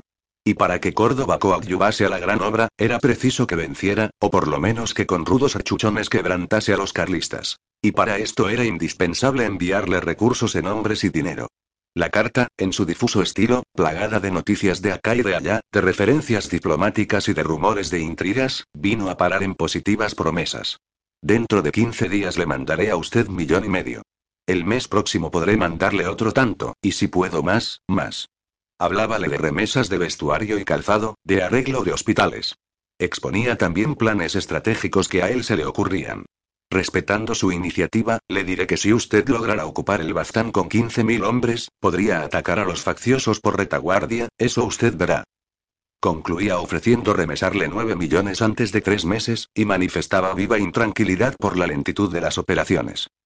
Aplicando a todo su febril genio de travesura y arbitrismo, habría querido que Córdoba moviese en tres días su grande ejército, que desalojase a los carlistas de sus formidables posiciones, que los arrollase, que los deshiciese, dispersando a unos, matando a los más, y cogiendo prisionero a don Carlos con toda su trashumante corte. Qué hermoso sería esto, y con cuánto desahogo podría dedicarse entonces el presidente a la reforma del país, que era su ilusión, su sueño. Pero hay al llegar a este punto, cruelísima duda le asaltaba. Si Córdoba obtenía una victoria rápida y decisiva, cortándole de una vez a la hidra todas sus patas y aplastándole la cabeza, Córdoba y no otro había de emprender y realizar la salvación de la infeliz patria. Buen tonto sería, juzgando el caso con el criterio genuinamente español, si siendo él el vencedor guerrero, dejaba a otro la gloria de la campaña política. Lógico era, no obstante, que el militar allanara el camino, y que el civil marchase por él desembarazadamente hacia la victoria política y social. Pero aunque poco mucho aún en artes de gobierno, de Juan de Dios conocía la historia, más por lo que había visto que por lo que había leído, y no ignoraba que, en nuestra tierra de garbanzos y pronunciamientos, el guerrero victorioso es el único salvador posible en todos los órdenes. Terminada la carta, vagó su mente en aquel meditar triste. ¿Quién salva, quién no salva? Sería un error suyo gravísimo haberse creído capaz de fundar una nación grande y rica sobre las ruinas de las facciones deshechas y de las banderías sojuzgadas. De Londres había salido con esta ilusión. Con ella entró en Madrid. Sus entrevistas con la reina gobernadora la confirmaron. El entusiasmo patriótico, la fe en sí mismo y en la eficacia de sus manejos se avivaron cuando su majestad le encargó del tejemaneje gubernamental. Ya tenía la máquina en su mano. Ya era dueño de sus iniciativas. ¿No podría desarrollar libremente sus ideas, aplicar su voluntad potente a la grande obra? Las cosas, y más que las cosas las personas, enfriaron su entusiasmo al mes de gobierno. Cierto que le ayudaba la opinión vocinglera. Pero las principales figuras políticas no hacían nada en su favor. Los adictos de fila pedían destinos y actas, y esperaban que el jefe lo viera todo hecho. Los contrarios aparentaban una calma prudente, tras de la cual de Juan de Dios creía sentir el sordo roer de las conspiraciones. Aún no había perdido la confianza en sí mismo. Seguía creyendo en su papel providencial. Pero ya le anunciaba el corazón que la empresa no era coser y cantar, y que tendría que tragar mucha quina antes de rematarla dignamente. Conferenció con Galiano, a la hora convenida, sobre asuntos electorales con Saavedra, sobre la probable benevolencia de los moderados Toreno y Martínez de la Rosa. Con Olózaga, para ver de que las sociedades secretas hiciesen entender a las juntas que había llegado la hora de poner fin a la bullanga, pues en Palacio comenzaban los infalibles síntomas de desconfianza y miedo. De esto le había hablado aquella misma tarde de Fernando Muñoz, dándole una prueba de verdadero aprecio. Y, francamente, no había que esperar ninguna ventaja política, mientras no se diese a toda la gente de allá, real o morganática, una plácida confianza y un sueño tranquilo. Con Williams habló de asuntos diplomáticos y de eso que tiempo ha viene siendo la constante pesadilla de los pueblos débiles. La actitud de Inglaterra. Mendizábal era muy afecto al leopardo, y esperaba un apoyo más positivo que el de la prometida legión. El astuto representante de la Gran Bretaña repitió a nuestro ministro sus recomendaciones de siempre. Refrenar la anarquía, no temer la libertad practicada dentro de las leyes, poner en funciones regulares el Parlamento, acudir a la guerra con toda clase de recursos, y trazar las grandes líneas del porvenir efectuando la venta inmediata de toda la propiedad territorial de las órdenes religiosas. Cerca de la una, Mendizábal se quedó solo. Mas no se resolvió a retirarse a su casa, porque el aposento ministerial le retenía, le agasajaba. Temía dejarse allí las ideas si se iba, y con sus ideas la ilusión risueña y querida de salvar al país y hacerlo dichoso. No menos de media hora estuvo paseándose de un ángulo a otro, a la luz ya mortecina de los quinqués, entre los retratos de personas reales o de eminencias políticas. La reina Amelia, clorótica y triste. Fernando, sanguíneo y echando a borbotones la perfidia por sus ojos de fuego, el sarcasmo por su belfo labio, más allá, personajes de peluca que habían gobernado la hacienda y la marina. Patiño, Ensenada. En un ángulo Riperdá, con su risa ladina. En otro Macanaz, con su hermosa cabeza poblada de rícitos. Cansado de pasearse, Mendizábal sacó de su pupitre varios papeles, cartas que aún no había leído, de esas cuyo escaso interés se adivina por el sobrescrito, y que se dejan sin abrir por no desperdigar la atención. Otras de letra bien conocida, que, positivamente, no eran de asuntos ministeriales, más bien pretensiones ridículas, jaquecas, extravagancias, anónimos quizás, llenos de injurias repugnantes, o denunciando algún proyecto terrorífico de las logias masónicas. Era hombre de Juan que a lo mejor transportaba toda su atención de lo grave a lo menudo, como espíritu aventurero, que gozara en suponer la existencia de cosas grandes, escondidas de un modo carnavalesco detrás de cualquier insignificancia. Su imaginación le llevaba a la puerilidad. Creía fácilmente en las posibles emergencias de sucesos importantísimos, efecto enorme engendrado por la menor cantidad posible de causa. No estaba exento su espíritu de superstición. Esperaba bienes repentinos, no anunciados por la lógica. Temía desventuras abrumadoras, caídas como el rayo, sin el antecedente natural de errores determinantes. En aquella hora de calma y soledad, aplicando a los objetos secundarios más bien la curiosidad que la atención, fíjose primero de Juan en una cuenta de zapatero. Después pasó la vista por un plan en que anónimo arbitrista ofrecía saldar toda la deuda de España con una simple combinación de cifras. Leyó enseguida una carta procedente de Londres, escrita en español de colegio inglés. En la primera carilla, una mano trémula había trazado quejas melancólicas, reproches agridulces. En la segunda, se lamentaba de un olvido semejante, de abandono. En la tercera, formulaba con indecisa escritura una protesta de firme constancia a prueba de desdenes, y en la última, pedía dinero. En la postdata suplicaba se le mandase inmediatamente orden contra la casa tal, esta epístola y los documentos anteriores fueron a parar, en pedazos, a la cesta de los papeles inútiles. Cogió luego otra carta, cuyo sobrescrito era un puro adefesio, y abierta, leyó con no poca dificultad. Señor de Juan Excelentísimo. Por encargo de la señora doña Jacoba Zahón, que permanece enferma en cama, le digo como la ropa de la niña importa 1722 reales efectivos, que hará el favor de remitir a la mayor brevedad, para atender a las urgencias. Pues ha de saber que se debe lo del maestro de piano y baile viceversa, con lo demás que había pendiente del coste del mes pasado inclusive, y son por junto naturalmente 312 reales netos, con lo de medicinas 388. Doña Jacoba espera le suministre pronto la suma total de los expresados líquidos reales de Bellón, como débitos naturales, y me encarga conjuntamente le diga que le besa las manos, y que tendrá el honor de visitarle en cuanto se alivie de sus reumas achacosos.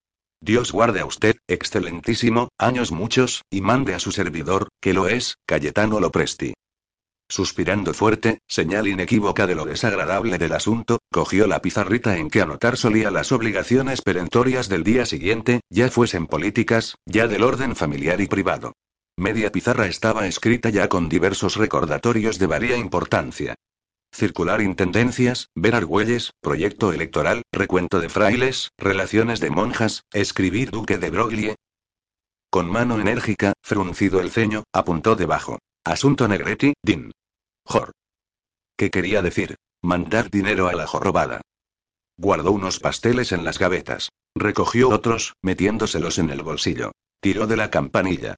El sonido lejano de esta produjo la aparición de un portero que surgió de entre los pliegues de la cortina. Mi capa, el coche dijo su excelencia dando pataditas en la alfombra, que aún era de verano. Se le habían enfriado los pies, calzados con zapatito mujeril. Y con esto se fue Mendizábal a su casa de la calle de San Miguel. Durmió mal. Volteaba el cuerpo entre las sábanas, y en su cerebro enardecido por el trabajo se torcían las ideas y se enlazaban como queriendo formar una trenza. Ley electoral, pobre Negretti. La guerra. Pero esa niña, esa fastidiosa niña, esa guerra, esa maldita guerra. También el bueno de Calpena durmió mal, a causa de los sobresaltos de su amor propio, que aquella noche, al volver de la oficina, había sufrido nuevos golpes. La última carta de la mano oculta revelaba un espionaje fastidiosísimo.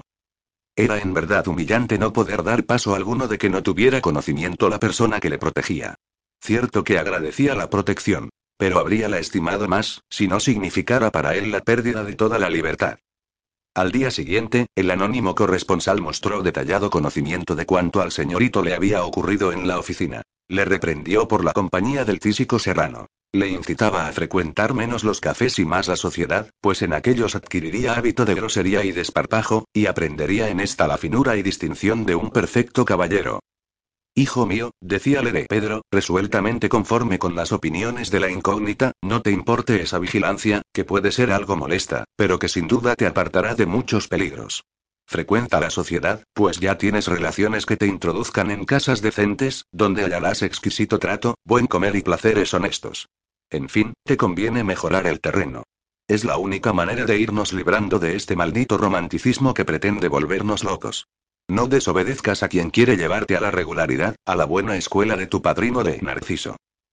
Pues le diré a usted con franqueza, mi querido Hillo. La falta de libertad que me resulta de esta subordinación cargantísima a un poder misterioso, a un poder benéfico, lo reconozco, pero enteramente inquisitorial, a estilo veneciano, produce en mí un vivo anhelo de evadirme de tan enojosa tutela.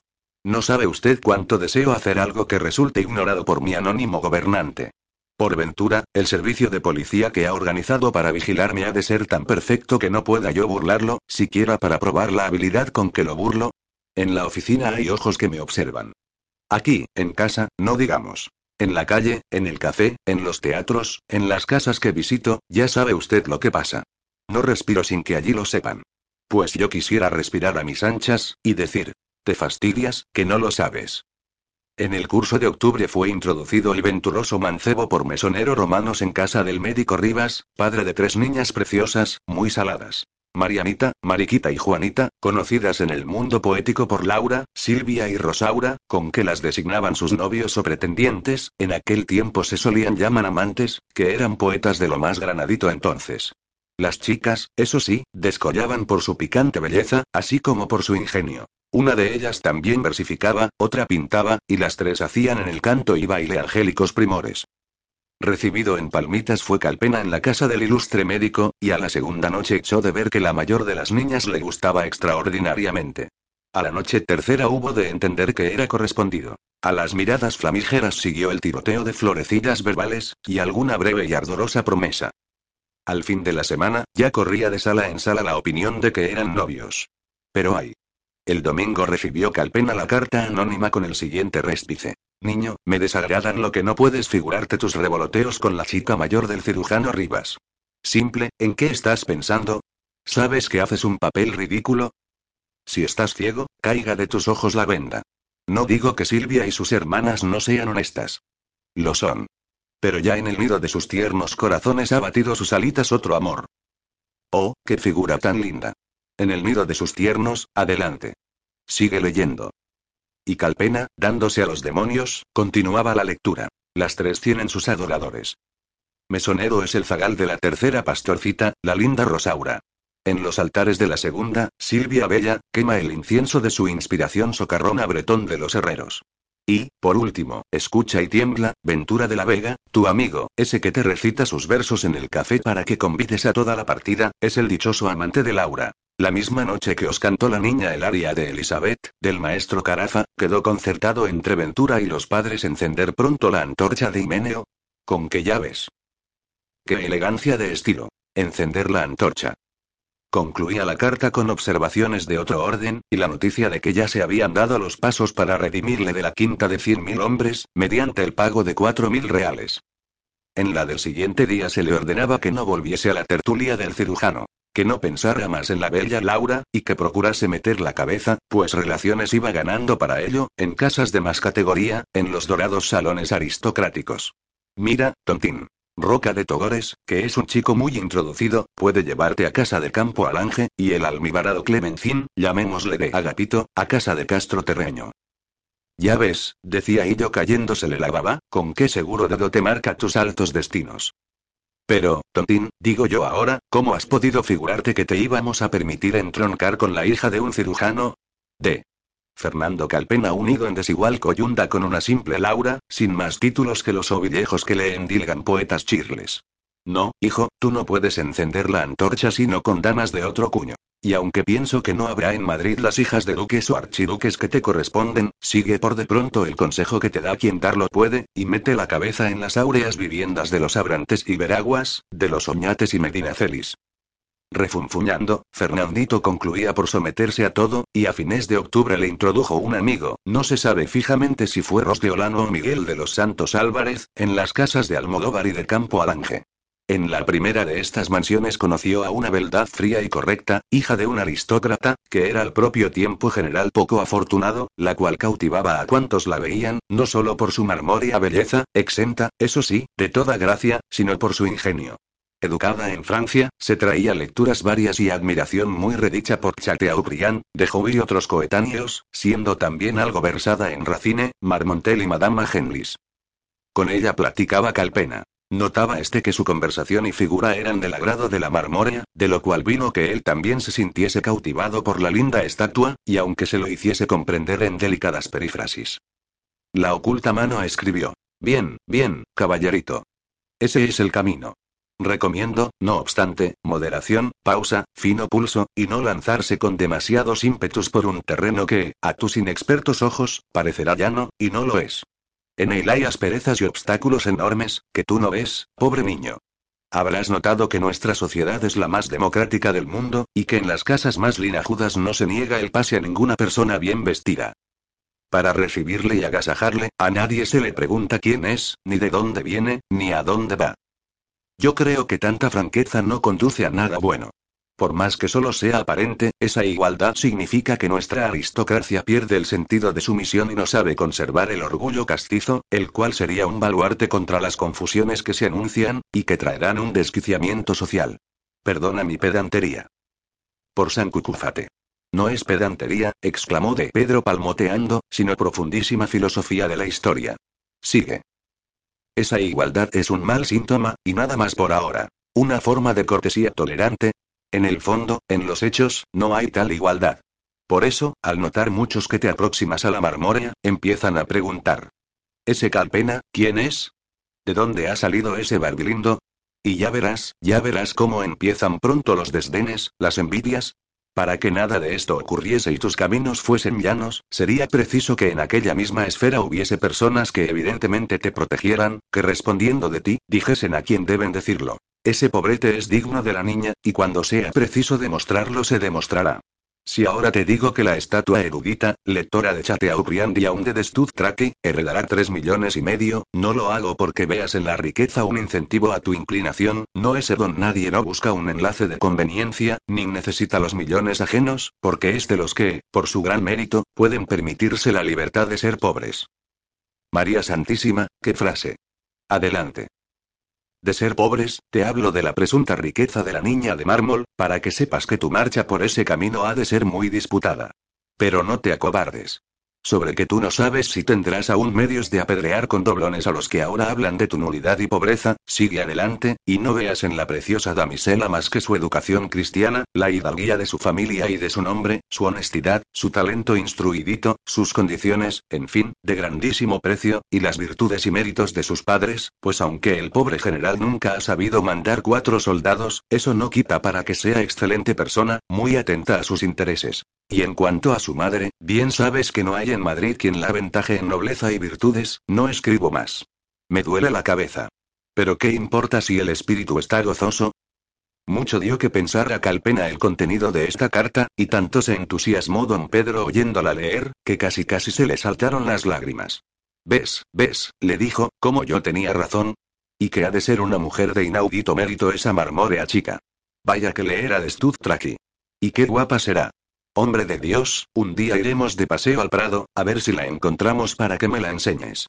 Ya me figuro su belleza, su dignidad, su mirar grave, como de la diosa Minerva, su andar majestuoso. Bien, hijo, bien. Ese es el camino, ese. Y ya sabes, dejaré de ser tu amigo y mentor. Sí, ya sabes mi tema. Hay que rematar la suerte.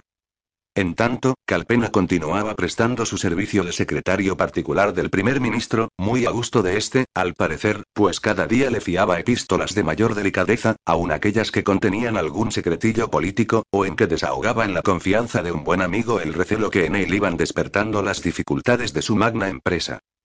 Por aquellos días ya no iba Fernandito a los cafés, y esquivaba todo lo posible la sociedad del físico serrano, cuyo pesimismo había llegado a serle odioso.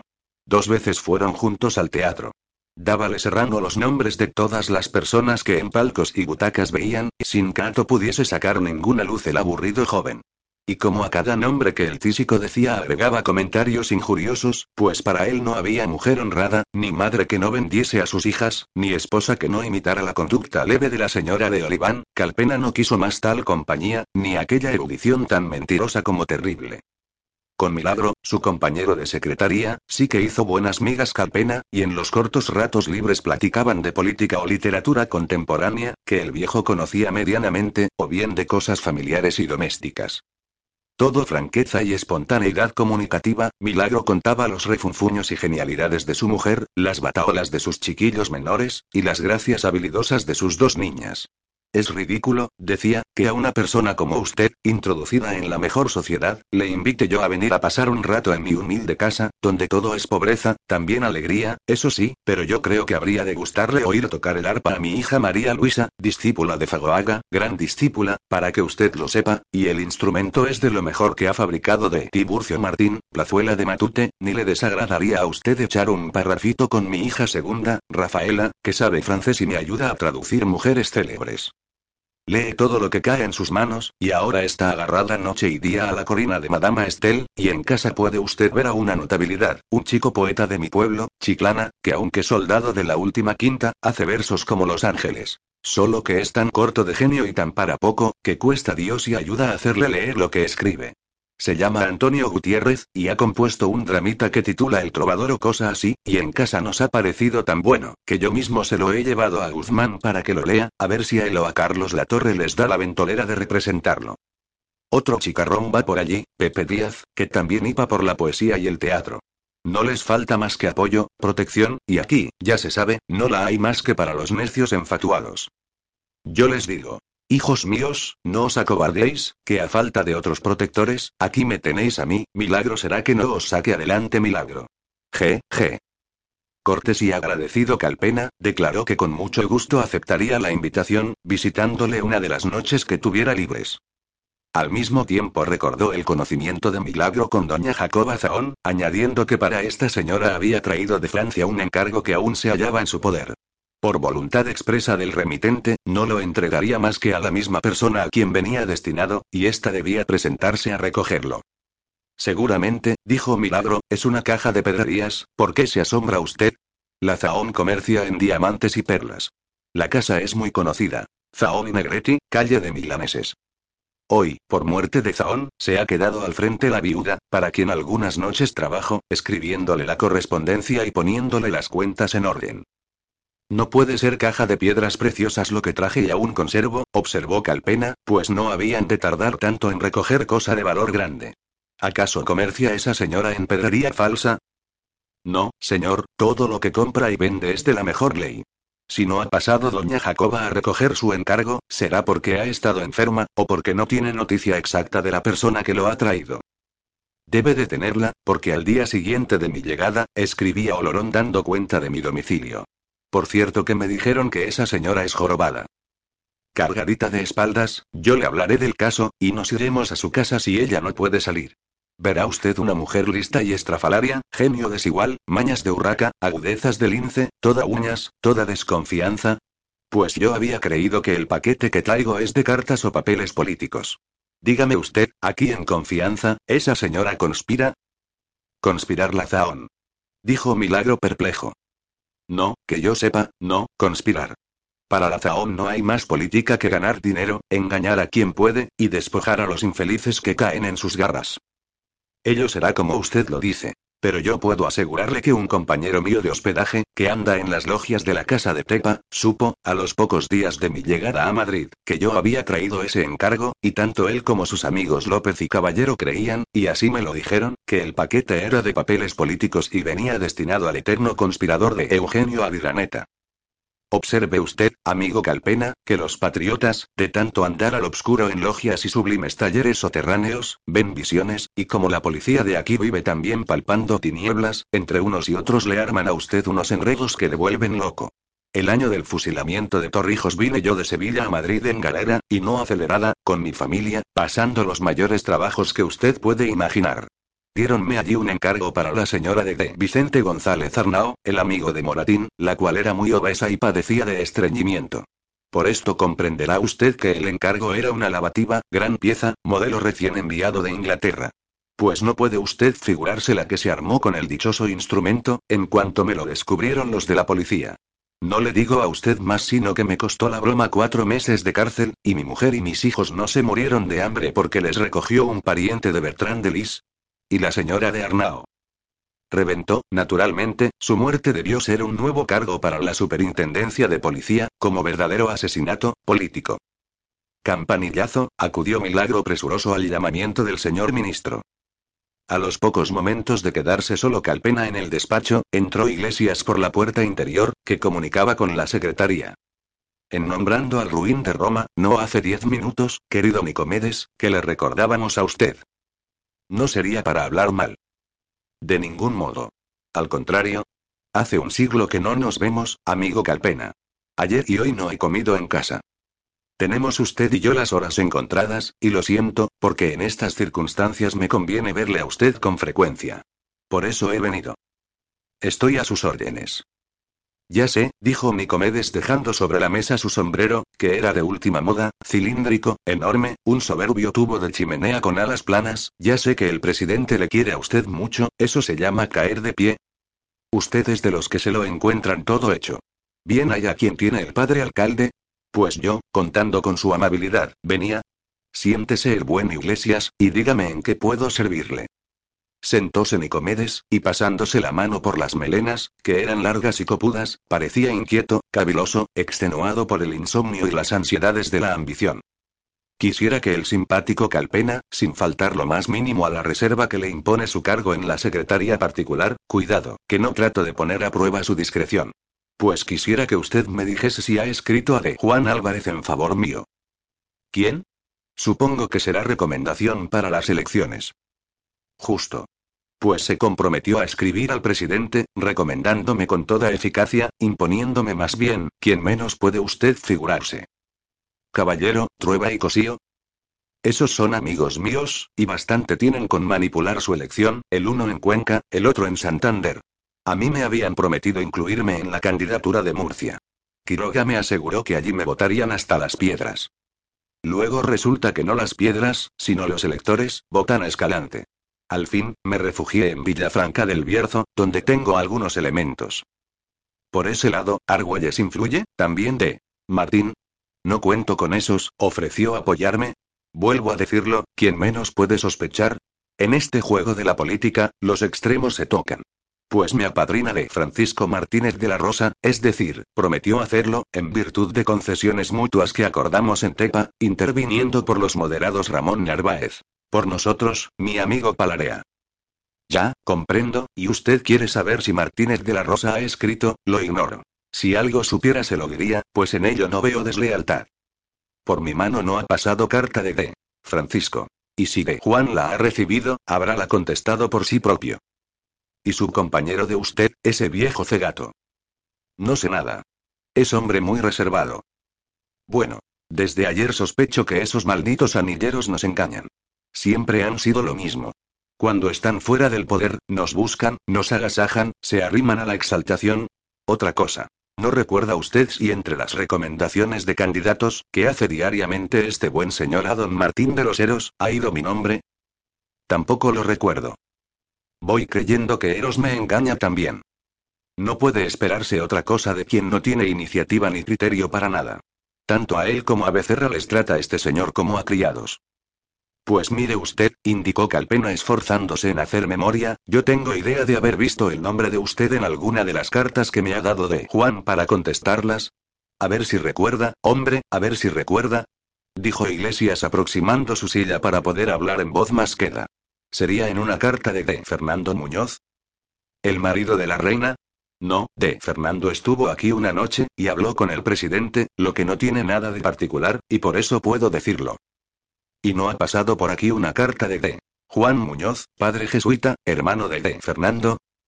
Me consta que le suplicó se interesase en favor mío la persona que le salvó la vida en el colegio de San Isidro el día del degüello, en julio de 1834. Tampoco he visto carta alguna de ese señor jesuita. Pues no dudo que su hermano habrá dicho algo a Mendizábal. Sepa usted que en Palacio, de tiempo en tiempo, echan una mirada a la exaltación, y nos halagan para que no extrememos la guerra. Decididamente hemos vuelto la espalda al señor Dracón, que no nos sirve para nada. Ya sabe usted que en el actual momento histórico doña Carlota y su hermano están a matar. No sabía, la verdad, me fijo poco en intrigas palatinas. Creo que mucho de lo que se cuenta es falso, embustes fraguados a gusto del que los pone en circulación. Lo que digo es el Evangelio. ¿Están a matar? Nosotros hemos abandonado a la Carlota, y apoyando por el momento a Cristina, trabajamos en el extranjero para evitar la protección que dan a de Carlos los legitimistas y vendeanos. Mendizábal hace la misma política. No me dirá usted que no escribe cartas a la hermana de estas señoras, Carolina, duquesa de Berry. Nada sé, amigo mío, declaró Calpena, comprendiendo al fin que debía refugiarse en la discreción, y evitar revelaciones inconvenientes. Pues bien, Decidido a minar la tierra para ocupar el lugar que me corresponde en el estamento, y viéndome abandonado por algunos amigos, vendido por otros, por ninguno apoyado resueltamente, he pegado un brinco horroroso, solicitando el apoyo de un legitimista francés de gran empuje, para que recabe de la duquesa de Berry una expresiva recomendación. Y ese legitimista es el señor conde de la Pomeralle, ayudante que fue del duque de Angulema. Ha escrito a Mendizábal pero no hace referencia a la de Berry, y se limita a dar las gracias por el reconocimiento que se le ha hecho de varias cruces concedidas el año 23, asunto que quedó suspenso por error, o por olvido de ciertos trámites. Me consta que a la de Berry debe el de la Pomeralle que le hayan reconocido dos cruces pensionadas. Lo sé. Es amigo de mi familia. Mi tío Andrés le salvó la vida en el ataque y toma de pasajes, por lo visto, usted no puede o no quiere darme ninguna luz. Cada día me afirmo más en la idea de que todos me abandonan, de que nadie se interesa por mí, y esto le pasa al hombre que ha consagrado toda su inteligencia, su vida toda, a la idea revolucionaria, a la redención de este pueblo, mátese usted, reviéntese, padezca hambres y persecuciones por la regeneración de un país, por ennoblecerle, por desasnarle, por sacarle de las uñas de la feroz tiranía, y cuando cree recibir el premio de su servicio, cuando usted humildemente dice a ese país, Dame tu representación, dame tus poderes, pues quiero desgañitarme en tu defensa, vese usted desatendido, menospreciado, tratado como un loco, oh, esto no puede ser, esto clama al cielo. Dio un porrazo en la mesa el iracundo Nicomedes, y se levantó, irguiéndose con fiera majestad y sacudiendo la melena. Quiso calmarle de Fernando con frases de esperanza. No desmaye usted tan pronto. Si no es ahora, otra vez será. Lo mismo me dijeron en las primeras cortes del estatuto, no, no he nacido yo para vestir imágenes, ni aun la imagen de la libertad. No, ya no espero nada, la culpa tiene quien se desvive por sus ideas, olvidando que ha nacido en la tierra de la ingratitud, créame usted, los carlistas lo entienden. Van tras de su objeto espada en mano. Persiguen la realidad a sangre y fuego.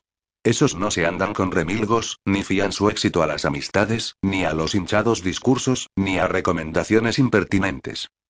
Hierro, y nada más que hierro. Mientras nosotros no hagamos lo mismo, no iremos a ninguna parte. Y cogiendo el enorme sombrero con tanta violencia, que a punto estuvo de romperle el ala, lástima grande, pues lo había comprado aquel día.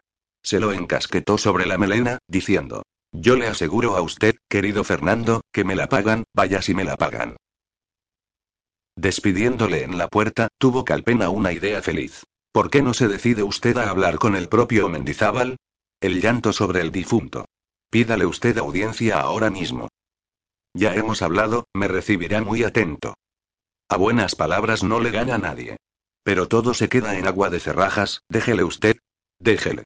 Fracasará por no rodearse de los verdaderos patriotas, morirá a manos de los santones, que muera, que se hunda. En aquel punto entró un milagro con un puñado de cartas, y preguntándole Calpena si el presidente estaba solo, dijo que en aquel momento acababan de entrar de Agustín Argüelles y de Ramón de Calatrava. Ahí tiene a todo el santonismo, dijo Iglesias con sarcasmo. Vienen a tomarle medida del féretro, y a cortarle los pies bonitos para que quepa, es muy grandón de Juan Álvarez Mendizábal, pero quizás lo que le sobra no es por abajo, sino por arriba, señores, conservarse.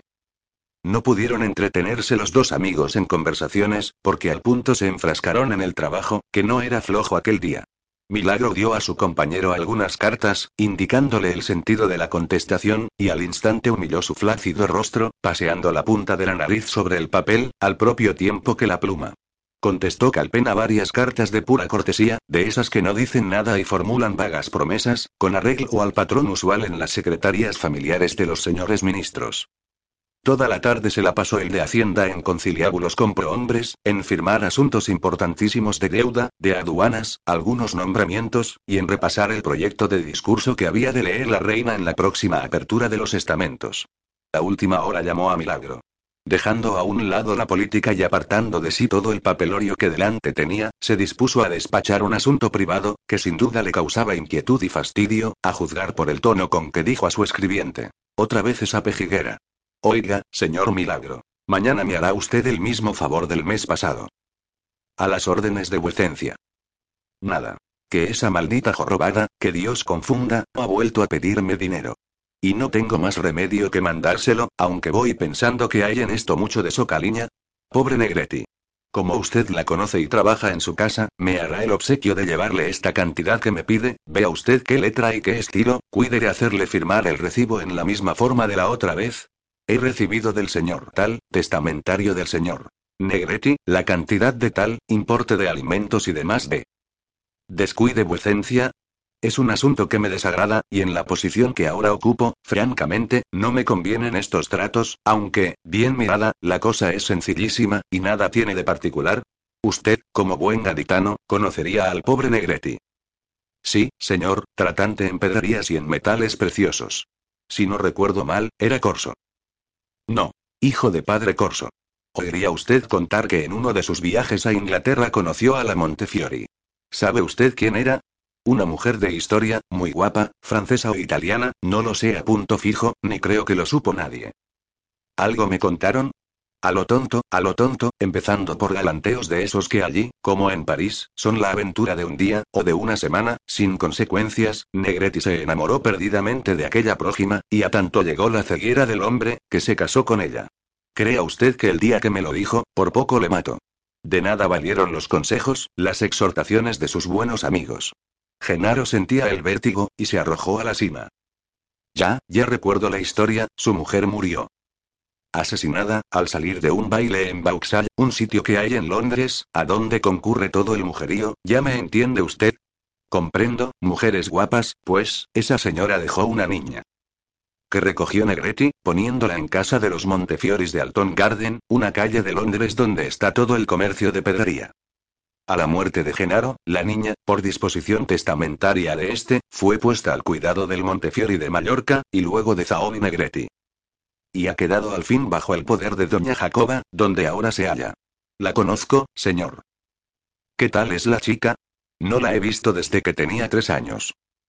Señor, respondió Milagro dando un suspiro, Aurorita es preciosa. Sale a su madre, que era una divinidad, dijo el gran Mendizábal. Y se le encandilaron los ojos cuando repitió. ¿Es preciosa la niña? Pero muy rebotosa, señor, el carácter más desconcertado que vuecencia puede imaginar. ¿Tiene a quien salir? Pues bien, Negretti dejó en mi poder todo su dinero, no crea usted, pasa de un millón de reales lo que tenía, y con su fortuna me dejó el encargo de atender a la chiquilla durante su menor edad, ello es enojoso, mayormente hallándose la joven en poder de los saones, de quienes tengo malas noticias. Puedo asegurar a vuecencia que la niña de Negretti está muy mal educada y tiene los demonios en el cuerpo. Pero merece vivir en mejor compañía, y yo sé que no ha de faltar quien la cuide, con el emolumento que percibe la urraca de doña Jacoba. Autorizado estoy, indicó de Juan Álvarez, distrayéndose ya de aquel asunto y empezando a pensar en cosas de más importancia, para confiarla a otras personas de la familia. Y si averiguar pudiera dónde ha ido a parar Ildefonso Negretti, que se estableció en Bayona, también en joyería, allá por el año 26, de seguro, En fin, señor Milagro, quedamos en que llevará usted a esa señora, vea la nota, y aquí tiene el dinero, cuidado con el recibo en regla. Y pueden ustedes retirarse, yo me voy también, que hoy ha sido día de prueba. Acompañado de su amigo y mentor de Pedro Hillo, fue Calpena a las últimas funciones de toros, y a la apertura de los estamentos, que se efectuó a mitad de noviembre con la solemnidad de costumbre, asistiendo la reina gobernadora. En la plaza admiraron la pericia del afamado matador Francisco Montes, y el arrojo y gallardía de D. Rafael Pérez de Guzmán, oficial del ejército, de la noble casa de Villamanrique, que había cambiado los laureles militares por las palmas toreras, y la espada por el estoque. Tomó la alternativa en Madrid en junio del 31, y desde entonces fue la más grande notabilidad del arte en aquella década, después del maestro Montes. Con estos compartía el favor del público Roque Miranda, muy inferior a Montes y a de Rafael en la suerte de matar, pero gran banderillero, capaz de poner pares en los cuernos de la luna. Ya se comprende que con la compañía de Illo en el fiero espectáculo aprendió Calpena, no solo los terminachos, sino las reglas del toreo, adquiriendo el placer de la lidia. Algunas tardes convidó también a Milagro, grande y antiguo aficionado, solo que la cortedad de su vista no le permitía enterarse bien de lo que pasaba. Hiciéronse amigos Hillo y de José, y su amistad se consolidaba, lo mismo por la comunidad de afición que por la diferencia de criterio en el juicio de las suertes. Si coincidiendo, simpatizaban, disputando como energúmenos simpatizaban y se querían más. Entre los dos sentábase Calpena en el tendido, y a menudo tenía que intervenir para aplacar sus bulliciosos ardores de controversia. Era Hillo devotísimo adepto de la escuela rondeña, y el otro de la sevillana. Enaltecía el clérigo el arte propiamente dicho, la destreza en el engaño, la burla ingeniosa del peligro, la distinción, la postura, la gallardía de la figura toreril delante de la fiera. Encomiaba milagro el valor, la brutal acometividad sin remilgos, mirando más a la eficacia de la suerte que al afán de pintarla y hacer arrumacos. Eran, pues, el uno clásico, romántico el otro. Disputaba milagro por temperamento bullanguero y por llevar la contraria. Y yo, firme en el dogma rondeño, lo sostenía con seriedad, digna de una tesis escolástica. Tan pronto se arrancaba Milagro a sostener que de Rafael era un chambón, que debía su boga a ser de la grandeza, como le defendía resueltamente por su coraje ciego y sin arte. Consideraba a Montes por paisano, pues ambos eran de Chiclana. Pero a lo mejor se complacía en llamarle gandulo figurero. Pero usted, señor alma de cántaro, le decía Hillo sin poder contener su enojo, ¿se ha enterado de lo que ha hecho ese tío en el segundo toro? Sin duda tiene usted telarañas en los ojos cuando no ha visto ese sublime arte del engaño, cuando no ha visto con qué salero se lo pasó a la fiera por delante de la cara para componerla, para quitarle los resabios adquiridos durante la lidia, para igualarle, ¿o es que usted no sabe lo que es igualar al toro? ¿Sabe acaso distinguir los pases? Para usted es lo mismo el natural que el redondo, el cambiado y el de pecho. Lo que le digo a su merced, afirmó Milagro al concluir la lidia del tercero, es que este pase de pecho de, de Rafael no lo hace mejor el verbo divino. Pero sí ha sido una gran patochada. Usted no lo entiende. Si no estaba perfilado de Rafael cuando se le vino el toro encima, y en vez de adelantar el brazo de la muleta hacia el terreno de afuera en la rectitud del toro, lo que hizo fue. Usted sí que no lo entiende. De Rafael no movió los pies. Pero sí parecía un bailarín. Le digo a usted que no. Me han salido los dientes viendo matar toros. De Rafael se estuvo quieto hasta que llegó la res a jurisdicción. Pero si no llegó a jurisdicción. Por San Cornelio, que no. Y el animal no tomó el engaño. Y de Rafael, con más coraje que conocimiento, en vez de darle salida por la derecha, se la dio por la izquierda, y no supo empaparle. Total, que cuando la res dio el hachazo, no hubo tal hachazo. ¿Le digo a usted que sí? Pues, hijo, si su reverencia entiende de decir misa como de toros, lúcida está la Santa Iglesia. Quien no entiende una palotada sois vos. Paz, paz, les decía Calpena. No se peleen por un golletazo de más o de menos. Tan difícil es matar bien un toro como gobernar a un país. Tanto mérito tiene el que se pone entre los cuernos de una fiera, como el que se cuadra ante las astas de una nación querenciosa. No disputemos, y aplaudamos a todos. Salían tan amigos, y hablando de política, el clérigo y el funcionario confundían sus respectivos criterios en un escepticismo zumbón. Fueron también, como se ha dicho, a la apertura de las Cortes, en el estamento de procuradores, que tenía por alojamiento provisional la iglesia de clérigos menores, carrera de San Jerónimo, convertida en redondel parlamentario. Aunque el día no era apacible, la multitud se agolpaba en las calles por ver a la reina y su corte, y por admirar el lujo de córceles empenachados, los lacayos y cocheros a la Federica, las carrozas de concha y marfil, y todo el elegante barroquismo que constituye el ceremonial palatino de calle. La hermosura de la reina, su gracia y gentileza eran tales, que ante la realidad se achicaban las hipérboles que a su paso se oían. Vestía de negro. Su peinado de tres potencias, con la real diadema y el velo blanco que graciosamente le caía sobre los hombros. La pedrería que al cuello y entre los graciosos moños de su pelo ostentaba. La majestad de su rostro. La sonrisa hechicera con que agraciaba al pueblo dirigiendo sus miradas a un lado y otro, formaban un conjunto que difícilmente olvidaba el que una vez tenía la suerte de verlo. Contaba poco más de 28 años, y ya su nombre había fatigado a la historia, por las circunstancias de su casamiento, de su corta vida matrimonial, de su viudez prematura, que puso en sus manos las riendas de una nación desbocada. Del bien y del mal que hizo se hablará en mejor ocasión. Por ahora se dice tan solo que aquel día de noviembre, camino de la ceremoniosa apertura, estaba guapísima. Era, sin disputa, la más salada de las reinas. Su venida fue un feliz suceso para España, y su belleza el resorte político a que debieron sus principales éxitos la libertad y la monarquía. Su gracia sonriente enloqueció a los españoles. Muchos patriotas furibundos, a quienes las malas artes de Fernando habían hecho irreconciliables, desahogaron el ceño. Antes de tener enemigos encarnizados, tuvo partidarios frenéticos. Difícilmente se encontrará en la historia una reina a la cual se hayan dedicado más versos. ¿Verdad que no todos los que se arrojaban a su paso para alfombrarle el camino eran inspirados? Lo que llamamos ángel tenía lo Cristina en mayor grado que otras prendas eminentes de la realeza, y todos hallaban en ella un hechizo singular, un don sugestivo que encadenaba los ánimos. Por eso Quintana, afectando la confusión lírica, le decía. ¿Quién te dio ese poder? ¿De quién hubiste la magia celestial? Y otro no menos famoso poeta, la saludaba de este modo. Cuán hermosa.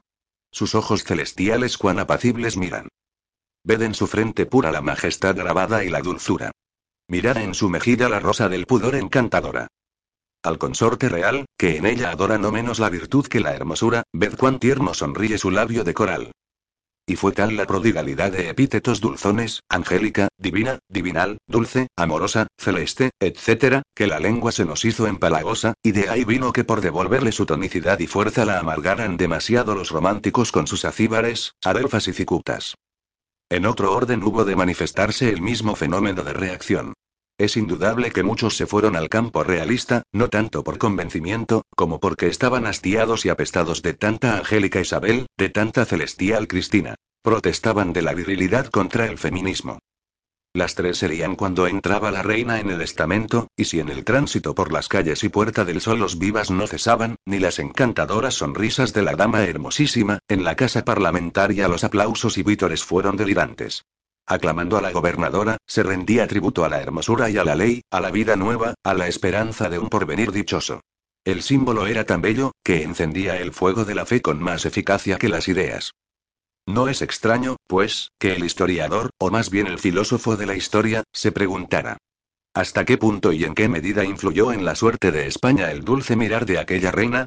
Y un faccioso del orden civil, aficionado a las grandes síntesis, consolaba a de Carlos, años adelante, en las soledades de Bourges. No hay que culpar a nadie, señor, pues así lo ha dispuesto el que hace las criaturas. Todo habría pasado de distinta manera, si la augusta cuñada de vuestra majestad hubiera sido visca. Nuestro amigo Calpena, colocado entre los suyos de Pedro Hillo y de José del Milagro, vio desde una tribuna a la hermosa reina, y la oyó leer el discurso. Era la primera vez que la veía, y maravillado de tanta majestad y gentileza, sus ojos no se saciaban de contemplarla. Milagro, renegando de su menguada vista, no hacía más que preguntar a Hillo. ¿Y dónde está Argüelles? ¿Y Saavedra? ¿Y los primerizos Pacheco y Donoso Cortés? Poco fuerte en el conocimiento de personas, Hillo las iba señalando a capricho, y a Pita Pizarro le llamaba conde de las Navas, y a de Antonio González le confundía con de José Landero y Corchado. Ahí tiene usted al señor de Juan Álvarez y Méndez, tan orgulloso que parece el czar de Moscovia, dijo de Pedro cuando ya se retiraba su majestad. Con su pelito rizado y su fraque de última moda, es el más guapo de los que se sientan en el banco negro. Ya, ya le veo, manifestó Milagro, que no veía nada. Está arrogantísimo mi jefe, ese, ese es el que os ha de poner a todos las peras a cuarto. Ya veréis cómo las gasta. Me parece a mí, dijo Hillo, que trae buenos planes. Pero no el trasteo que se necesita para ejecutarlos. Trasteo le sobra. Le falta mano izquierda. ¿Qué ha de faltarle, hombre? No sabe manejar el engaño. Hay aquí ganado de mucho sentido, voluntarioso, que hace por los ministros, y no para hasta que los engancha. Pobre de Juan. Él ha venido por palmas, y le van a dar. ¿Qué? ¿Qué le van a dar? Dijo Milagro, empezando a amoscarse. Nada, hombre. No se sulfure. De toros entiende usted poco. Pero de este tinglado ni una patata. Quien no lo entiende es su señoría.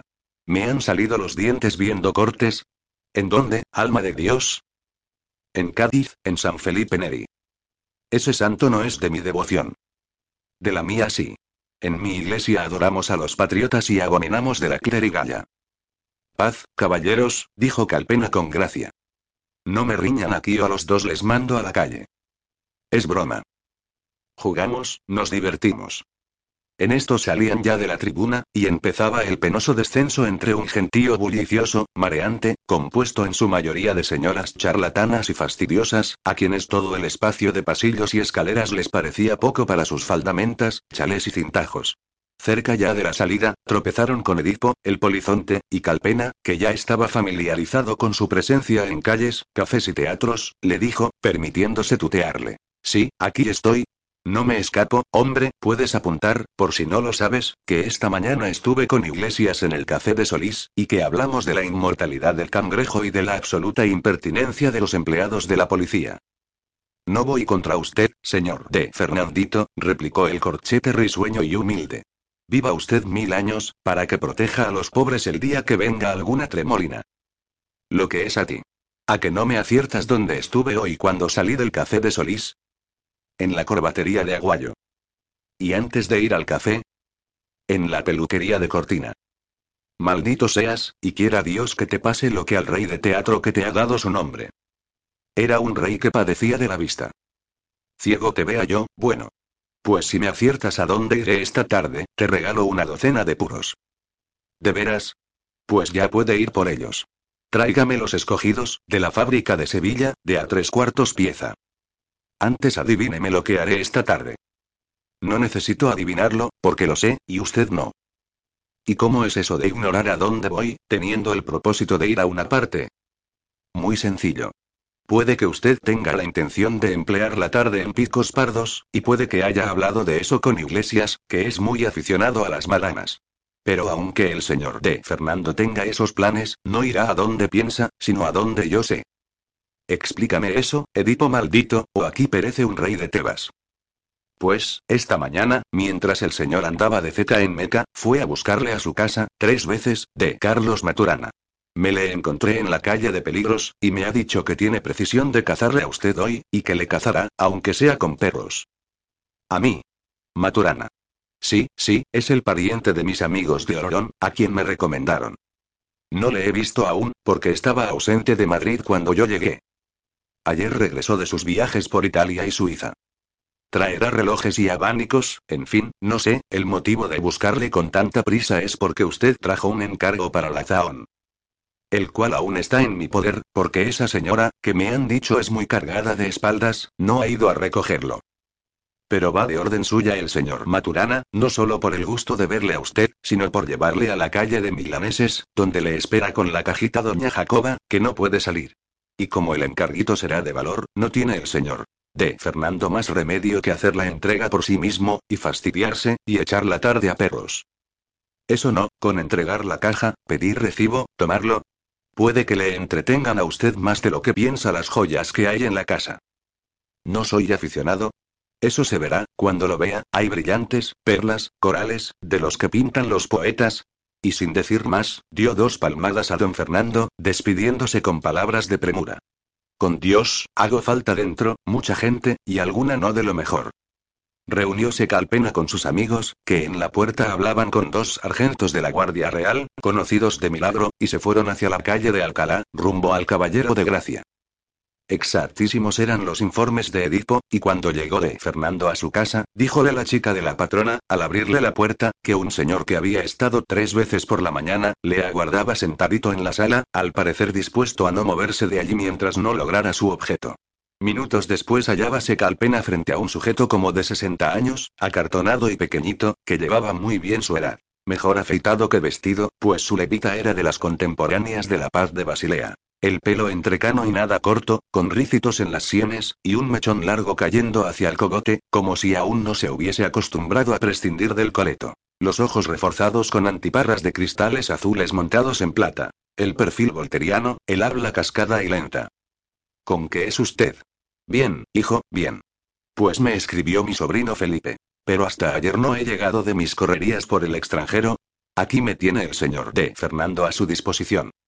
La verdad, poco puede hacer por usted este pobre viejo, pues desde que salí de palacio, ya sabe usted que era yo primer diamantista de su majestad, llevo una vida, Sentémonos, si usted quiere, pues perdí aquella plaza, después de 30 años de honrados servicios, y no he tenido más remedio que buscar en el comercio un modesto pasar. Ello fue, no sé si estará usted enterado, por malquerencia de esa farolona de la Carlota, la mujer del don Francisco, otro que tal, en fin, más vale no hablar, ¿y usted, qué me cuenta?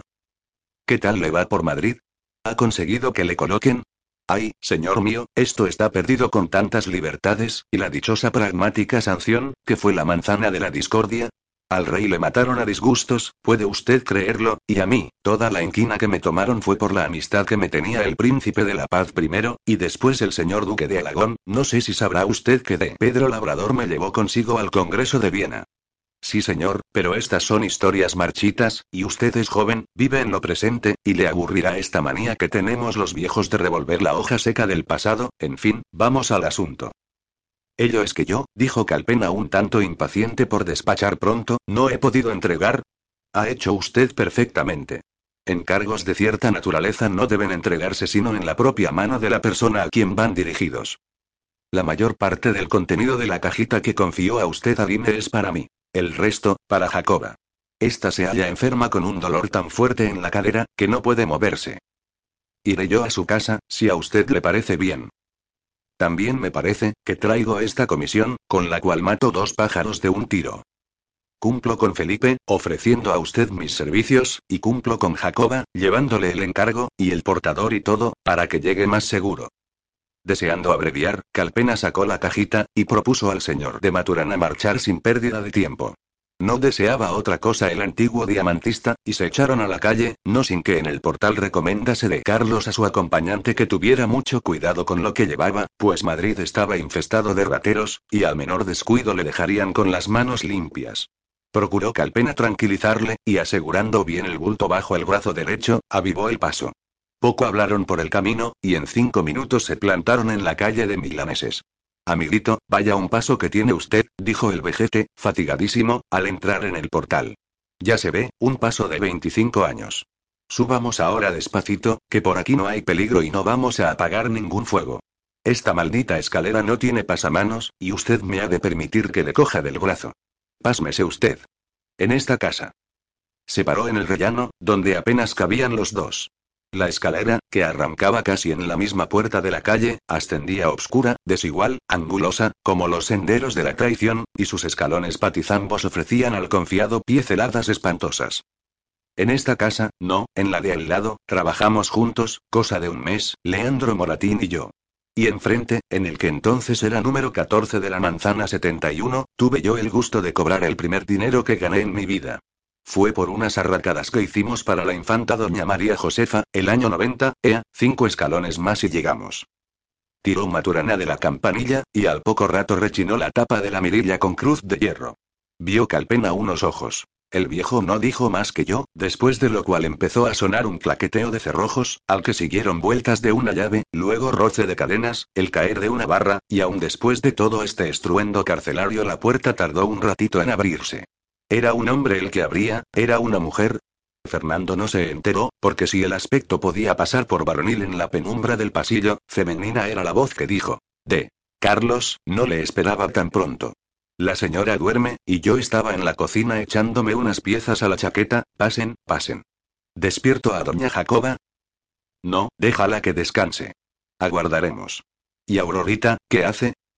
Replicó el mancebo, pues hombre era por la facha, aunque la voz de Tiple lo contrario declarase, que la tal Aurorita había salido de paseo con la señora y niñas de milagro, y con otras cuyo nombre no recordaba, hermanas de un sargento de la Guardia Real. Y en tanto, abría la puerta de la sala, que más bien era tienda, por las dos mesas, con trazas de mostradores, que en ella había, y los armarios de forma pesada y robusta, cerrados con fuertes herrajes, guardando con avaricia sigilosa tesoros o secretos. Dos o tres sillones de baqueta, de un uso secular, claveteados y lustrosos, y un par de sillas, eran los únicos muebles que en tan extraña sala brindaban comodidad al visitante. Acomódose Maturana en un sillón, y Calpena en una silla, dejando al fin sobre la mesa su enojosa carga, y aguardaron silenciosos, hasta que el diamantista, sacando su tabaquera de concha, tomó un polvito, después de ofrecer al joven, que hubo de excusarse graciosamente. La conversación se reanudó en el mismo punto en que había quedado al subir la escalera. La buena señora, dijo Maturana oliendo el rapé con la mayor finura y encandilando los ojuelos, se empeñó en que todo había de ser zafiros, y mi padre y mis tíos estuvieron tres meses y medio buscando los de gran tamaño, y que escaseaban en aquel tiempo los zafiros y se pagaban bien, como ahora las esmeraldas. Escasean las esmeraldas, ya, dijo Calpena, solo porque la cortesía le obligaba a decir algo. Se han pagado en los últimos años a 12 y 14 duros quilate, las de buen tamaño, ya ve usted.